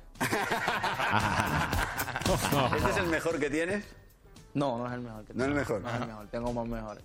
Decimos, como decimos los niños, más mejores. Más mejor, más mejor. Dime solo cuánto, no me digas ni la marca ni nada, pero cuánto dinero vale el más mejor que tienes. El mejor de tu colección. Como un millón doscientos. Bueno, bueno, luego me enseñas una foto, aunque sea. Tienes... No te voy a enseñar. Madre mía, madre mía. Pero bueno, igual, igual que te enseñé Pero una este foto son señor, 5.000 euros. ¿A ¿eh? qué se dedica? Ozuna es transportista. Vale, vale. Es que no, no, no me. Es cantante de reggaetón. Ya, ya. O sea, es que no es Ozuna. señor tonto, pero Le- ese papel, lo mío. eh. O sea, claro que. ya, ya, por eso presentas así. Pero que tiene un nivelazo, ¿eh? el Ozuna este. Hombre, Hombre, para Ozuna. gastarte un millón. Ha hecho grandes canciones como. Eh, me, me acabas de pillar muchísimo. A ver. Con cal- la de Calma, ¿no? No, esa es la de Yankee. Calma, pues la de tú No, por mí, yo por ti. Ah, sí, con Rosalía. Con, con vosotros no se iba a forrar el Ozuna este, ¿eh? No, no, no, no. no. Ya No, veo que estamos no. en otra onda. no, Que sí. siempre tiene, tiene buenos, buenos temazos. eh. Sí, sí, Y pues es que sí tengo que ser aquí el defensor de, de lo urbano. Ya, ya, no, pero que vamos, que me ha sorprendido que no te supieras ninguna de. Pues lo estaba pensando seguro, y este cuál había hecho. Ha hecho, es, que, es que ha hecho muchas. Joder, que se ha hecho. Es que ha La de Taki Sí. Taki. Mira, ¿ves? Taki Taki. O sea, este Uy, tío, cómo suena, ¿eh? grabando esta canción, ha conseguido. Un millón doscientos mil. Claro, y mira el reloj y dice, tres minutos se tardan en componerlo. Oye, currao. O sea, Pero dice, mira, dice. Dos minutos más y le pongo la música. en cinco minutos. ¿Pero está. para qué le voy a poner la música? Claro. Si ya me sirve la de la otra. Yo, yo lo veo mirando el reloj por la mañana, me acabo de despertar, son las 12, antes de comer tengo dos discos. y, y efe- y efectivamente, así lo, así lo hace. Pues sí. Bueno, uno que necesita un reloj, pero con fecha, por favor, el presentador de Andalucía Directo. Esto es Andalucía Directo. Muy buenas tardes. Buenas. Para servirles programa 5467. ¿Cómo estamos? Ya falta menos para el 5000. Ya falta menos ¿Cómo? para el día especial de la lotería. Pero Eh. ahora nos ocupamos de la rabiosa actualidad. ¿Eh? Como la rabiosa actualidad, o sea que vais por el programa 5400 y estás esperando a que llegue el 5000. Espera, espera. Estamos listos, Muy buenas espera. tardes. A ver. Para servirles Ojo. programa 5467. Perfecto. Ya falta menos para, ¿Para? el 5000. Ya falta Pero vamos a menos para el ver. Pero vamos a ver. Claro, ¿Va eh, espero que, te haga- que no te haga mucha ilusión el programa 5000 porque tengo una mala noticia. ya ha pasado. que no te han avisado. Que se han ido a, co- se, han ido a comer gambas como estos Por de, lo que sea. de Onda Madrid y, no, y, na- y nadie te ha avisado. Oye, ¿avisamos al presentador? No, no. No, No, mejor no. No digáis nada, ya está. En fin, eh, Mariano Rajoy, que hemos empezado hablando Sí, de él, sí, sí, eh, sí. la sección, y con él vamos a terminar porque estuvo promocionando su libro y habló del día de su moción de censura. ¿Recordáis que se fue a comer y que Ah, salió ya... Bueno, de- comer y unas copitas. Claro, era de noche. Bueno, sí, sí, es que de hecho lo ha reconocido él. Claro, te iba a decir que no, que no contabas, pero Sí, vamos, sí, es que lo, sí, lo ha contado sí. él. Él no recuerda mucho más de ese día. Porque esa comida fue muy larga. Estaba toda España esperando que salieses del, rest- del restaurante y no salíais de allí. Bueno. ¿Tomasteis chupitos? Pues francamente no me acuerdo, Pablo. Fue una comida que se, se montó por casualidad, vamos, y allí a última hora. Yo dije, bueno, ha terminado mi papel aquí, ya había tenido los dos debates, una para defender la gestión del gobierno del Partido Popular y otra para explicar por qué yo creía y mi grupo que Pedro Sánchez no debía ser el presidente del gobierno, y entonces pues fui a comer con eh, cinco o seis eh, colegas que, que estaban por allí, que podían haber sido otros cinco o seis y no hubiera pasado nada. Y la verdad, lo único que recuerdo, aparte de lo que te dije antes, que no me acuerdo de nada, acuerdo. es que me lo pasé muy bien. Ahí está, el Kiko Rivera de- del Congreso, ¿eh? Eso Pues es la, sus colegas. la fiesta de la democracia. ya, ya lo, ya lo sabéis. Y Mariano Rajoy eh, nos ha inspirado el Retro TV de hoy, que, Ah. porque Mariano Rajoy no se acuerda de nada y yo he traído a gente que posiblemente no se acordaba de nada también al día siguiente de lo que vamos a escuchar. Vale, o sea, gente perjudicada. Claro, lo podríamos haber hilado también con el pedo. ¿sabes? Ya, sí, que sí. hablamos de pedo, gente pedo, pero me parecía más elegante lo de, Bueno, lo de Rajoy. o sea, vamos a recordar momentos televisivos en los cuales hay Correcto. alcohol y sustancias. Cor- alcohol y sustancias. Igual ambas cosas juntas, puede ser. Ma- eh, María Patiño, María. la primera. En la feria de abril, esto no, chavales, prestad Yo atención sé. que esto es historia de la tele. Esto es buenísimo. O sea, vosotros no, vosotros no sabéis, vosotros conocéis a María Patiño por cómo es ahora, pero Sí. María Patiño hubo un momento en el que Tiene molaba. un pasado, ¿eh? O sea, los colegas le decían, María, tú antes molabas. Pues cuando molaba era así, con el Conde Lequio en la feria de abril de Sevilla. Mira, Virginia, aquí la, la feria es muy dura. Ya, ya. Yo me tengo que mojar la vida en la rosa. Hemos montado. Bueno, bueno, bueno, esto está subiendo de tono ya. Se puede contar todo, ¿no? Hemos montado, sí, sí. Hemos montado Sí, sí, sí. En un coche de caballos. No me algún día, hombre. Eh, No, no, otra vez. Es una cosita así parecida, ¿no? Así no es. Yo no sé qué le has dado a María Patiño, Alessandro, que te voy a dar que nos la has pervertido, la pobre. Nos la has pervertido. A ver, Sálvame, banana. Limonchelo, ¿no? Estando allí el conde. Sálvame limonchelo. ¿eh? Era lo que hacían ahora. Rebujito deluxe presentó. Rebujito. Cartojal, también, presentó ese ¿no? día, ¿eh? Fino. Que- que- claro, no, no. Bueno, Pues bueno, igual, igual, manzanilla. guau. igual tomo de todo, ¿eh? Quiero decir, tampoco. Sí, sí, sí, un poquito de todo había Claro, ¿eh? dijo, no quiero elegir, dadme de todo y echármelo Le en el mismo faltaba ya vaso. cantar Betty, Betty, Betty, Co- Betty. ¿Cómo iba la muchacha, eh? O sea, lo, lo raro es que no se la... se- o sea, pues se le olvidaría... Lo que hizo esa noche se le olvidó, eso está claro. no, no, no. Pero con Y- cómo iba, lo raro es que no se olvidase de la carrera de todo, que ¿eh? había estudiado. O sea, Sí, eso sí. era tela, tela. Bueno, Natia Bascal. Esta tampoco sabéis quién es, chavales. Oh. No, pero tuvo su momento pedillo Sí, también señor. y por eso se merece estar aquí, ¿vale? Un poco pedo, ¿eh? En este caso a ella le dio por la exaltación del amor, ¿vale? Porque yo quiero a todo el mundo. O sea, te quiero a ti, quiero a este, quiero al otro, yo quiero a todo el mundo. Yo soy una persona que quiero a todo el mundo. Yo soy una, tengo, no sé, soy una cosa muy, soy muy humana. Soy muy Soy humana. muy humana. Lo dice así porque igual por lo que había bebido la confundíamos con Bob Esponja. ¿vale? Entonces ella dice, no, no, yo, yo soy un ser humano. ¿Vale? Ya está. Otra mítica, chavales, atended. Esta- eh, Uf, bueno, es que, esta es, es que es, es Uf. la, es la- Claro, este ya está, Fernando Arrabal. Sí. El que sepa de qué estoy hablando... En un plató y estaba un poquillo... Ya sabe lo que voy a poner. Sí, esto- Perjudicado. Esto era la televisión pública, ¿eh? En blanco y negro. Ojo. Hablamos del milenialismo, cojones ya. Pues vale, dame la palabra. Hablamos del milenialismo. Muy bien, cállate, Estamos yo hablando voy. de apocalipsis y hablamos del milenialismo. El milenialismo va a llegar. Siempre va a llegar. Déjame hablar. Se deja hablar a la minoría si- si- si- si- silenciosa. Lo siento, estamos a mitad de camino entre dos fechas brutales de una tradición inmensa Fernando, que Fernando, marca te vas a Europa. cargar la mesa, por favor. Que te vas a hacer daño. De acuerdo, ¿eh? Te vas a hacer Corta daño. micros. Déjame hablar. por Déjame favor. hablar. Para darte razones, no te dejaré hablar. La minoría silenciosa no se deja hablar, porque la minoría silenciosa es católica, fea y sentimental. Y sobre todo, es judía. callada. Qué pena que no Fernando. Callada, sobre todo callada. Permite que te diga amistosamente que hoy te estás repitiendo y no se te entiende nada. Eh, bueno, el vídeo son 25 minutos, lo tenéis en YouTube. 25 sí, minutos sí. de auténtica magia. Es un debate cultural y parece Sí, sí, el, el festival de Benicassim eso, ¿eh? Bueno, atención porque vamos ahora al Cigala, en el hormiguero. Este sí lo tenéis más controlado. Sí. La última vez que te vi, Pero no iba. nos tomamos un par de copas tú y yo No, porque te ibas a la no República iba, ¿no? Un Dominicana. poco. ¿Y qué tal por allí? Muy bien, más a gusto con municipal poniendo multas. Feliz, muy feliz. Muy tranquilo. eh, Muchas veces me siento como Tom Ham en el náufrago. Eh, debajo de un cocotal. Lo que pasa es que el cocotal, ¿Cocotal? las palmeras son tan, tan altas que tienes que tener cuidado. Porque si te cae un coco, te parte el coco. Atrás. bueno, yo lo del cocotero no lo sé explicar. ¿Atrás? Lo de atrás es para los camareros. Cuando le van a servir agua. es un- ¡Atrás! ¡Atrás! Mi gin tonic, mi gin tonic. Bueno, borrachos en la latina Ay. con una, una lógica aplastante, ¿vale? Pues mira, estamos aquí jugando al voleibol. Al voleibol. Porque estáis de despedida de soltero. ¿Sabéis que hay vecinos que se quejan del ruido en esta calle? Pero no, no tan pronto. No tan pronto, son las 2 de la mañana. Los vecinos se quejan del ruido. vale, vale, vale, vale. Porque se aburren mucho en su casa. Pues debería de cambiar de vivienda, porque también comprarte un piso a la latina. Ahí está la chavala. Sí. Si se quejan del ruido, eh, que comprarse, comprarse un piso en la latina. Eh, pues, que- claro, ir a gritar, vete al Monte del Pardo, que ahí está más tranquilo. En fin. Y acaba, bueno, yo acabo ya, ¿vale? Sí. Con Amaya Montero. Diré que ella ya explicó que en este momento no iba borracha, ¿vale? Pero no, pero se había tomado, Claro. creo, una sustancia para dormir. Sí, bueno, ella dijo, dormida no iba, pero bueno, ella, ella dijo que borracha no iba. No. También dijo Pedro Sánchez que no pactaría con Podemos. O sea, Ya que, también sí, se dicen bueno. cosas que luego al final, por lo que sea, se te calienta la boca. A las once y media de la Mañana lo decimos. Claro, bueno, que pedo iba. Sí. Pedo iba, eso es, es indiscutible. Y si no, mirad.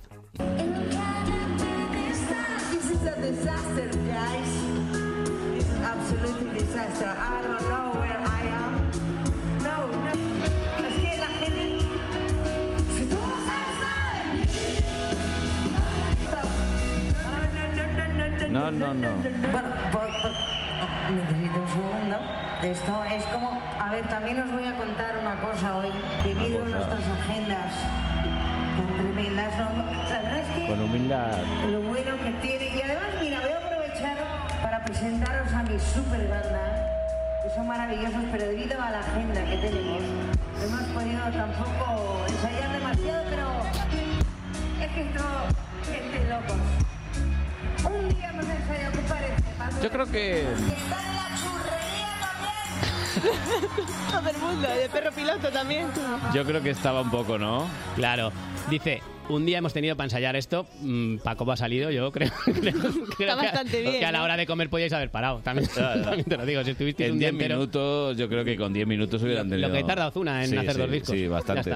Oye, que yo tengo también mis cositas. Ah, pues procede. Venga, vea, de mi Yo he- archivo. yo he venido aquí a aprender, He venga. sacado a Belén Esteban. ¿Sabéis Bueno. quién es Belén Esteban, Sí, no? La princesa suena- del de pueblo. cosillas, sí. Fue vecina mía, ¿eh? Tengo que decir. en- vivíamos en el mismo bloque. De, o sea, no en Paracuellos. En San Blas. En San Blas. Claro. Sí, sí. Claro. Ni ella ni yo ya vivimos allí, así que se puede decir. Sí, Así no que pasa nada, claro. fuimos vecinos.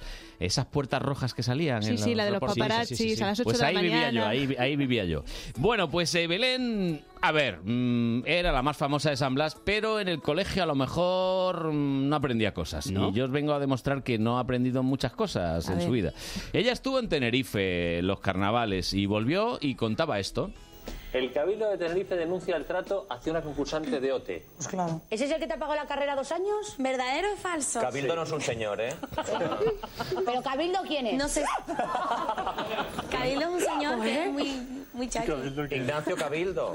Coño, tú que estás metido en este Vale, mundo. ya, yo no, ya. Mucha gente. ¿Ustedes saben quién es Cabildo? ¿Eh? No, en serio. Sí. ¿Sabéis quién es Cabildo? No? lástima. Por El señor supuesto, por Cabildo. supuesto que sí, pero no se llama, ¿cómo han dicho que se llamaba? Ignacio Cabildo. Cabildo. Se llama Juan Carlos Cabildo. Carlos Cabildo. El de Canarias sí. Bueno. Claro, el Cabildo de Madrid se llama, se llama José. Ramón. Jo, pobre. Bueno, pues nada, eh, no pasa eh, nada. no pasa nada. Lo que me gusta es que ella diga, no, no, no, no sé lo que es el cabildo. Claro. O sea, bueno, ella dice, no sé quién es el cabildo. eh, porque tú sí, porque estás metido en este mundo. Hombre, por supuesto. Hombre, no, eso hay un montón de, de- gente claro, que no lo sabe. claro. Ella fue a Roma y estuvo acompañada por Máximo Huerta. En aquel entonces se llamaba Máximo, Máximo. pero ahora es Máximo Huerta. Y bueno, encontró que estaba todo... A ver. Es que no sé cómo decirte. ¿Tú has, tú has estado en el Coliseo? En el de Roma sí. ¿Y no encontraste algo No, no, no. que me- estaba... me, que no... me pareció precioso, ¿por qué? Bueno, a ver, Belén. No, pero muy bien, me ha encantado Roma, ¿eh, Lequio? Vamos, parece que tú no eres de allí. Espera, espera. cosas tan bonitas que tiene Roma.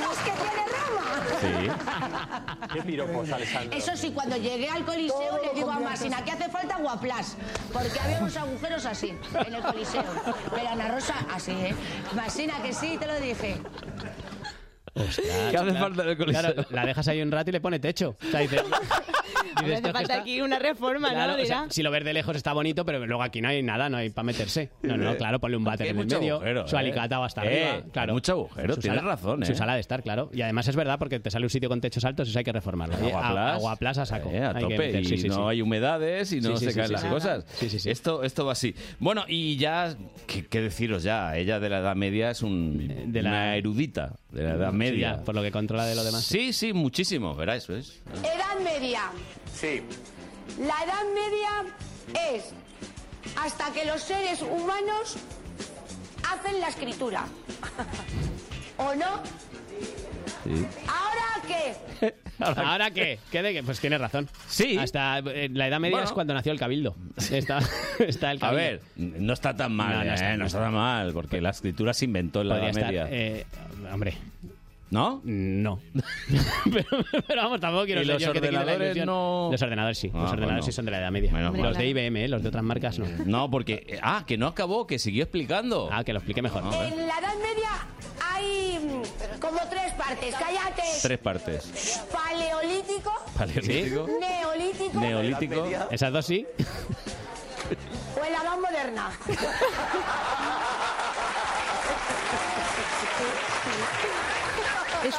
Y entonces se miró su reloj y dijo, mira, en tres minutos... ¿En tres minutos? Un millón que me lleva. Por, por lo menos facturó eso, sí. ¿Qué, eh, ¿Por qué está tardando Belén Esteban en ir al programa este de los niños? Porque yo, yo creo que ahí podríamos tener para dos especiales, un monográfico, ¿eh? Está tardando. Yo es lo, ve- yo lo veo, mandarle la invitación ya. Ya, ya, ¿no? Sí. Eh, eh, puede ser que no sea... Chavales, si tenéis examen la semana que viene, no pongáis nada de lo que ha dicho ¿te- te imaginas? la tita Belén. ¿Te imaginas ahora que en, en el examen, pues hasta que se empezó a escribir? Tú imagínate, Andreita en el colegio diría, no, no, es, es lo que me ha contado mi madre. Decía, si tenéis problemas con los, con los deberes, que os ayude vuestra... A ti no, Andrés. tu madre no. y ya está, pobre. Si es que, claro, no, se- no se puede saber de todo. No, hombre. La princesa del pueblo, pues sabe de sus cosas, del pueblo. Yo mm, te voy a decir, como vecino me caía bien, Sí. ¿eh? Y conmigo Porque siempre no se ha portado molestaba, bien. no hacía fiestas. No, no, pues ya está. y ya está. A ella como vecino tú eras un poco problemático. Yo sí. También tengo que Yo en la decirlo. piscina me llevaba los calcetines sudados Claro. y, Claro. y eso sí, es, es peor. Normal, normal. Hombre, claro. Bueno, pues eh, si todo va bien, la semana que viene os traeré otro cerebro de estos en movimiento, que lo tengo ya preparando. pero no puede ser. Yo la Berrocal, ¿eh? Ostras, os un- prometo un emociones clásico. fuertes. Pero Yola igual hay gente que no sabe ya, ¿eh? ¿Quién es? Tendré que explicarlo. Sí, Claro, es que es, sí, es sí. muy Habrá bonito que recuperemos de vez en cuando Habrá que contar claro. que se hizo famosa porque ella tuvo una affair con un cura que se llamaba Padre Apeles, en fin, Padre hubo- Apeles, claro, habrá, que- habrá- es que- habrá que, habrá que tirar Como abras, como abras ese grifo ahí. data, data. como, como abras ese grifo, leche, ¿eh? Ah, En fin, puede salir ahí cosas muy buenas. Bueno, querido Rubén, que este es el regalo que te hacemos en nombre de todo el equipo. Tengo regalito hoy, Sí, en serio. ¿eh? Lo estáis viendo en el, en ¿eh? Sí, tienes regalito. Con carta personalizada. Carta personalizada. Que me ha dicho Carlos, no lo puedes leer ahora. No, no, léetela fuera. Voy a ir, vale, porque voy a llorar yo porque lloras tú. No, yo lloro, soy muy llorón. Vale. Estas cosas. ¿Puedo decir antes de irme ¿Qué? que me ha hecho especial ilusión hoy? Hoy reírse a Lara Morillo. Ah, por supuesto. Puedo decirlo, ¿verdad? Sí, por supuesto. Lara, Un besito dedicado por allá. Muchas Oye, gracias. que estamos enseguida con consejos para los eh, todos de la familia y luego tenemos nuestro conciertito, ¿eh? Que nadie se vaya. Buenos días Madrid fin de semana. Con Carlos Honorato en Onda Madrid.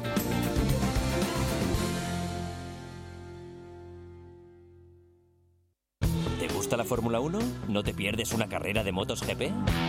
Pues ya lo sabes, desde las 11 de la noche todos los domingos en Onda Madrid se apagan los semáforos, se encienden los motores con toda la actualidad Motorsport y también eSport y un extenso equipo donde pilotos, ingenieros y periodistas te esperan en el mismo bosque. Recuerda, de 11 a 1 de la noche todos los domingos puedes hacer la pole con nosotros. Te esperamos en pole position, Con Juanma Fernández. aquí, en Onda Madrid. Tienes una app para encontrar todos los vuelos, otra para buscar todos los alojamientos en tu destino y la app de BBVA para operar con todos tus otros bancos. Simplifica. Opera con tus otros bancos sin salir de la app líder mundial en banca móvil durante tres años seguidos. BBVA. Creando oportunidades.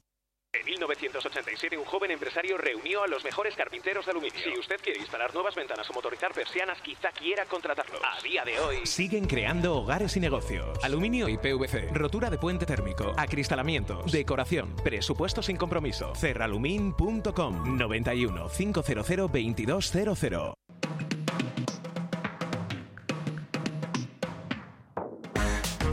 ¿Qué te parecería anunciar tu negocio en la radio? En Onda Madrid puedes hacerlo de una manera sencilla y económica. Para que contactes con los madrileños que escuchan nuestra emisora. Nuestro equipo de asesores te ayudarán en el proceso. Verás qué fácil te resulta. Llámanos al 91 512 8271 o mándanos un mail a comercial-telemadrid@multipark.es.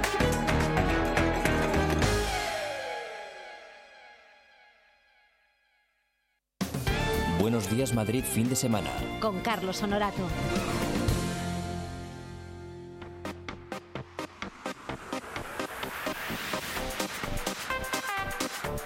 Pues ya estamos listos para hacer planes para hoy, para mañana, para cuando sea, porque enseguida están ya aquí las Navidades. Y con nosotros, como siempre, Diana Martín. Buenos días, mamá tiene un plan. Muy buenos días. Pues estamos muy navideños ya, ¿eh? Sí, sí, sí, ya, ya se huele. Demasiado. Se huele. Dem- demasiado navideño, ya esto empieza a oler a turrón por todas partes Mm. y, y a sonar villancicos y bueno, estamos a tope. Los papás que nos estén escuchando en casa seguro que también porque ya están los niños con sus espectáculos navideños Ya ves. y tenemos tenemos show todas las cenas, la gran mayoría de nosotros, casi seguro. Así que Hombre, tendrán que ensayar las criaturas. Hombre, y tanto que ensayan, lo toman con una seriedad, por lo menos las mías, ya te digo yo que, madre mía, tremendo, tremendo, muy navideño todo, así que vamos a hablar de planes navideños. Bien, bien, bien. ¿Y dónde me llevas hoy? Pues mira, hoy te voy a llevar a la sala Mirador, Ajá. que ya sabes que está en la zona de lavapiés embajadores, eh, por aquellas aquellas paradas de metro, en la calle Doctor Fouquet número 31, para ser más exactos, y os traigo una obra que no es solo de Navidad, pero oye, que a mí no sé por qué me da me da que tiene una como un airecillo muy navideño que se llama Maripompas. Jolín. ¿Qué te parece? Estupendo. Tiene, tiene pinta ya de lo que va a ser. Mari Pompas es una chica mm, pues muy divertida que, que es además mm, pariente lejana de Mary Poppins y que viene allí al escenario a ayudar a, a dos personajillos muy interesantes que son precisamente dos pompas. Se Fíjate. llaman, se llaman Bob y Blim y lo que va a hacer es, aparte ya de meternos así en una historia en la que como niñera, como la antigua Mary Poppins, eh, va a ayudar a, las, a nuestras pompitas de la obra, eh, lo que va a hacer es crear un montón de, de pompas sobre el escenario que nos van a dejar alucinados. O sea, que es un espectáculo con pompas de jabón y con mucha diversión, digamos, ¿no? y con mucha diversión y con una historia que además nos va a, bueno pues nos va a hacer sonreír un poco no porque nos va a recordar a alguien eh, a la historia de alguien muy concreto que ha acompañado también nuestra infancia la de los papás y la de los niños que también están muy puestos en el tema de de Mary Poppins. Así que nada, yo he visto varios espectáculos de pompas, este no lo he visto todavía, pero he visto varios espectáculos y la verdad que no sabría decirte si son infantiles exclusivamente o no, ¿eh? porque yo me he quedado alucinada. Sacan el niño que hacer. tenemos todos dentro, realmente. Desde luego. Sí, y nos encantaría ir a casa, ir y pillar el Fairy y darle ahí y empezar a hacer pompas también, ¿eh? Que lo hemos Sí, hecho. Sí, que lo hemos hecho y no funciona. No, no, funciona. es lo mismo, no es lo mismo. Pero yo tengo un truco, yo tengo un truco que me lo ¿Ah, sí? enseñó uno Cuenta. de estos de las pompas. Ya te lo contaré. A Es ver. que nos es que nos escuchan niños y a ver si se les ocurre Ah. a ellos y entonces la tenemos. Tú tienes el fin de semana en tu casa acordándote de mí con todo el parque Sí. inundado. Así que prácticamente, prácticamente seguro, porque es verdad que, que con el tema de las pompas se pone todo perdido, chico, es una cosa horrible. Pero bueno, aquí está muy bien, porque mira, lo vemos sobre el escenario, nos vamos a casa y no hemos hecho ningún daño A nadie, ni a ¿eh? los suelos, ni a los no ha muebles, sufrido ni a- ningún animal ni ninguna pompa de jabón en este Nada. espectáculo. Todo perfecto, todo perfecto. La verdad que, que es un espectáculo muy chulo porque, porque ya te digo que además a mí lo que me gusta mucho de este espectáculo en concreto y de, de este tipo en realidad de espectáculos es que podemos ir con niños de un año y con niños de 12 y, y se lo van a pasar Se lo bien. pasan igual. bien, uno- claro. Sí, uno de esos, de esos planes que nos ayuda a conciliar Para toda la familia, sí señor. Bueno, esto La es en la sí. sala Mirador esta tarde a partir de las 5 de la tarde. Hay un pack familiar de cuatro personas por 40 euros y hay además descuento de grupos. Cuando ya vais muchos, muchos, muchos, creo que os sale a 8 por cabeza. ¿Eh? Sí, que no es tan complicado. Yo animo a los padres también a organizarse un poco con grupos, porque a partir de 10 personas en muchas salas, en esta seguro, en Mirador lo hacen, pero en otras salas también ya te hacen precio de grupo. Oye, y muchas veces, chicos, si van tres familias, es que ya se juntan Un ahorrito. 12 personas fácilmente. Entonces, ¿por qué no intentarlo? Pues nos Que sí, que sí, organizamos que sí. con calma y hacemos una tarifa ahí un poquito más baja que siempre sienta muy bien, ¿verdad? Bueno, pues este ha sido nuestro plan para hoy, pero si eh, no te ha gustado por lo que sea, oye, Mari Pompas en eh, la sala Mirador, hay cientos y cientos de planes en mamatieneunplan.com. Elige el que quieras y nada, a disfrutar del fin de semana. ¿No te parece, Diana? Que lo tenemos todo por delante. Claro. Que, es que la verdad que a estas horas da gusto, ¿eh? Tiene una sensación de que tienes tiempo para hacer de todo y, y hay muchísimos planes que hacer, pero muchas, Pues- muchas cosas. Mañana más. Un abrazo, un beso. Adiós, Diana. Beso fuerte, hasta luego.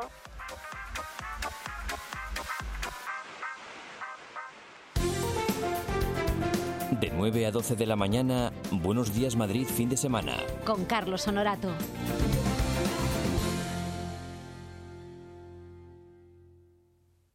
I believe in angels, yeah.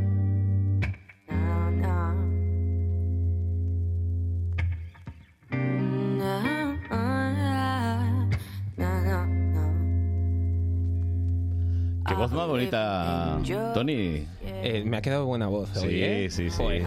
Oye, cantas por la mañana que... Sí, como... Es que me, me he estado preparando, he estado dando clases de canto Y y... es inglés estoy- tan, tan, tan, tan perfeccionado, perfecto, ¿verdad? ¿eh? Es que estoy mejorando mucho. ¡No me engañes!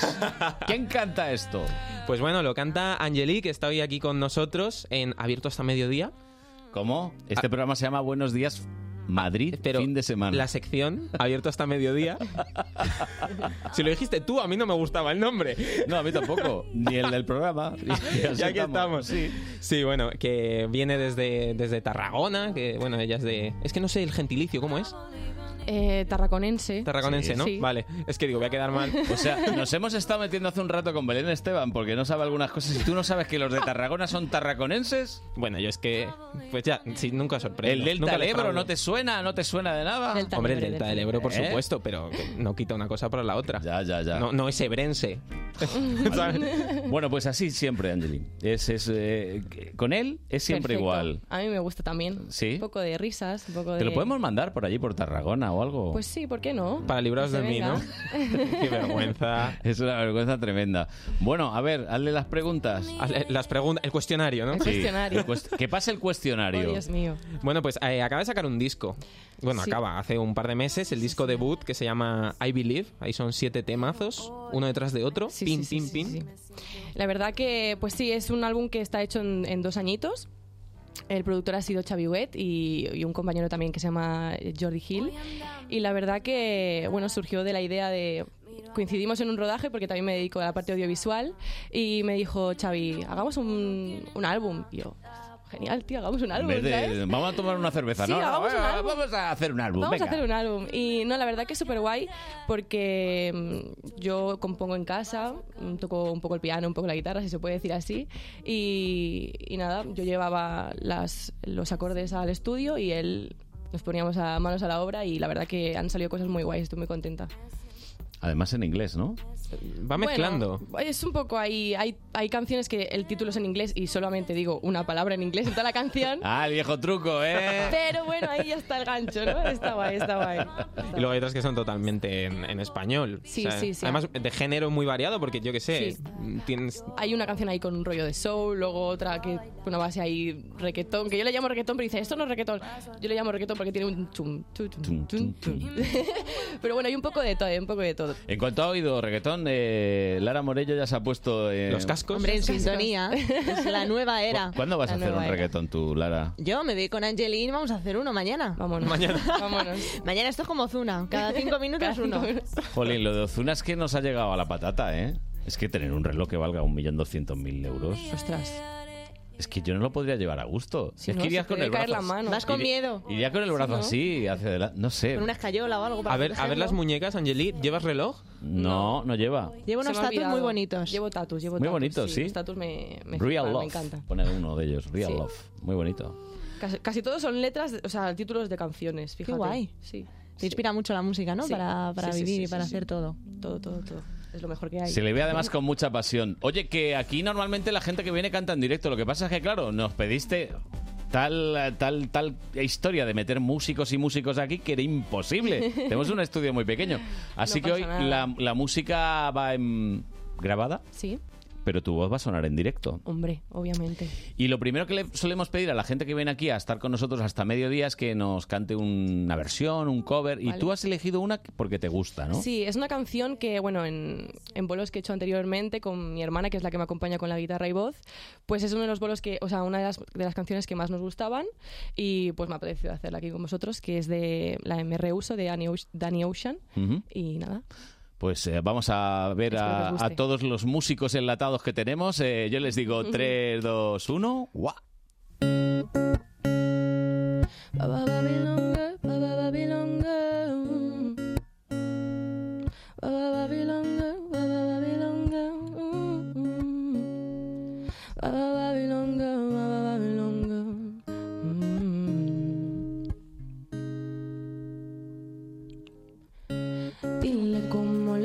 A mi destino que ya no estás ahí? Dime cómo haré para desprenderme de este frenesí. Esta locura que siento por ti, con esta química que haces en mí. Ya no puedo, girl, ya no puedo, girl. Nena, discúlpame si te ilusioné, yo no lo quise hacer. Sé que yo en el amor cuando es real te vuelve, vuelve. Pero cómo olvidar tu piel, cómo olvidarte mujer. Ya no puedo, girl, ya no puedo, girl, baby, no. Me rehuso a darte mi último beso, así que guárdalo. Para que la próxima vez te lo dé haciéndolo. Haciéndotelo así, así, así. Mm. Baby, no. Me rehuso a darte mi último beso, así que guárdalo. Para que la próxima vez te lo dé haciéndolo. Haciéndotelo así, así. Así como te gusta, baby. Sin mirar atrás, sin buscar a nadie más, solo quiero estar contigo. Si no te tengo aquí conmigo, yo no quiero ser tu amigo porque tú eres mi camino. Y yo solo quiero estar junto a ti. Solo dame tu mano y confía en mí. Si te pierdo, solo sigue mi voz. Y dale tiempo, baby, al tiempo.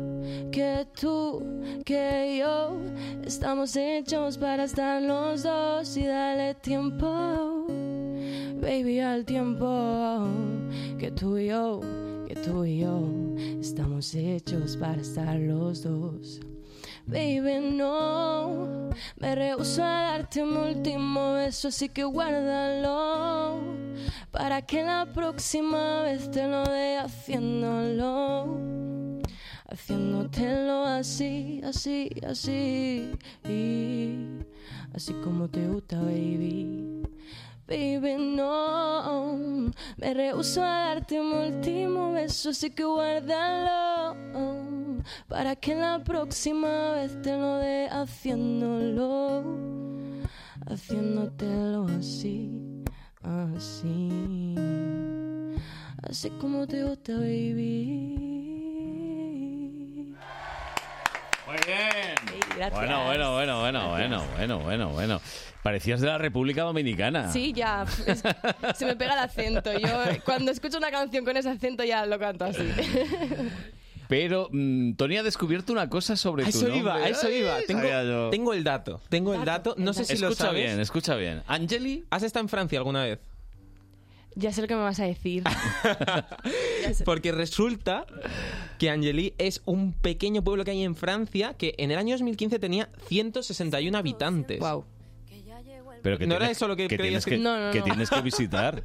Que tienes que visitar porque te tienes que hacer una foto en ese pueblo, hombre. Si no, molaría. Ahí con el cartel en plan. ¡Ey, Claro. ¿Qué aquí tal? estoy yo! Aquí estoy yo, mi nombre, ¿no? Puedo decir, eh, puedo decir eh, Mi tengo, pueblo. Tengo un- pueblo a mi nombre, a ver si me dan una casita o algo así, ¿no? Oye, pues no está, no guay. está mal. Creo que imaginaba otra cosa. ¿Qué, qué te, qué te- Em, Déjalo. ya no me acuerdo. Ya no me acuerdo. Ya, ¿Qué ya. iba a decir? No, porque estaba ahí. Es que no has rascado lo suficiente. No te voy a contratar de detective, no, no. De detective.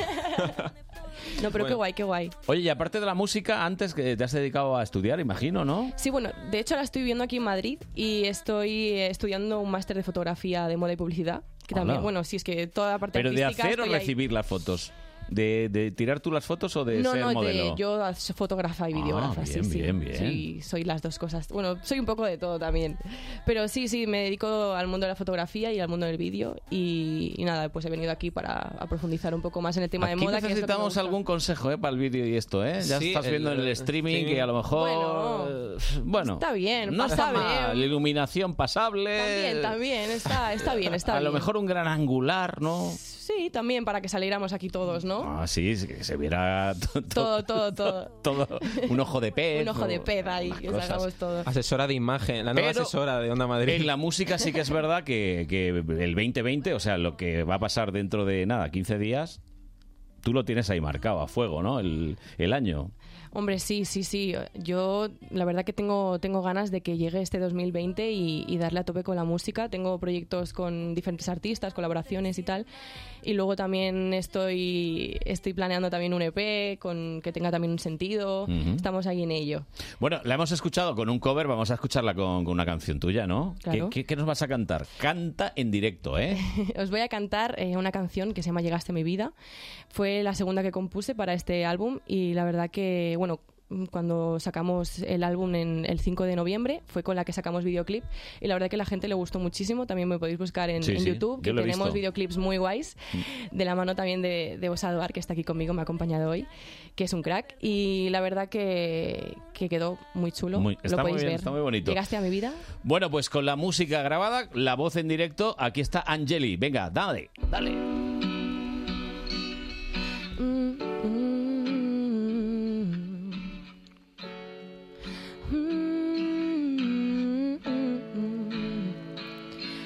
Llegaste a mi vida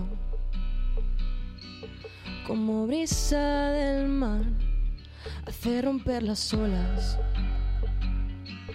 como relámpago en tormenta de verano, como fuego ardiendo, quemándome por dentro, como fuego ardiendo, llegaste a mi vida. No avisaste ni siquiera preguntaste. Invadiendo por completos mis sentidos. Dominándome. Atrapándome. Adueñándote. No te esperaba, pero estabas con las ganas de robarme la razón. Oh, oh. Me cegaste y no entendía ni sabía cuál era tu intención. Oh, oh. No te esperaba, pero estabas con las ganas de robarme la razón. Oh, oh. Me cegaste y no entendía ni sabía cuál era tu intención. Y llegaste, te quedaste. Por mí no te vayas más, vamos a dejarnos llevar. Te quedaste. Oh, por mí no te vayas más. Llegaste a mi vida como bala atravesándome despacio como lluvia en el más cálido desierto, como un soplo de aire frío en la espalda, como un soplo de aire frío, llegaste sacudiéndome, llegaste invadiéndome, llegaste provocándome. Llegaste y te quedaste, mm, llegaste sacudiéndome, llegaste invadiéndome, llegaste provocándome, llegaste y te quedaste. mm. Mm, mm. No.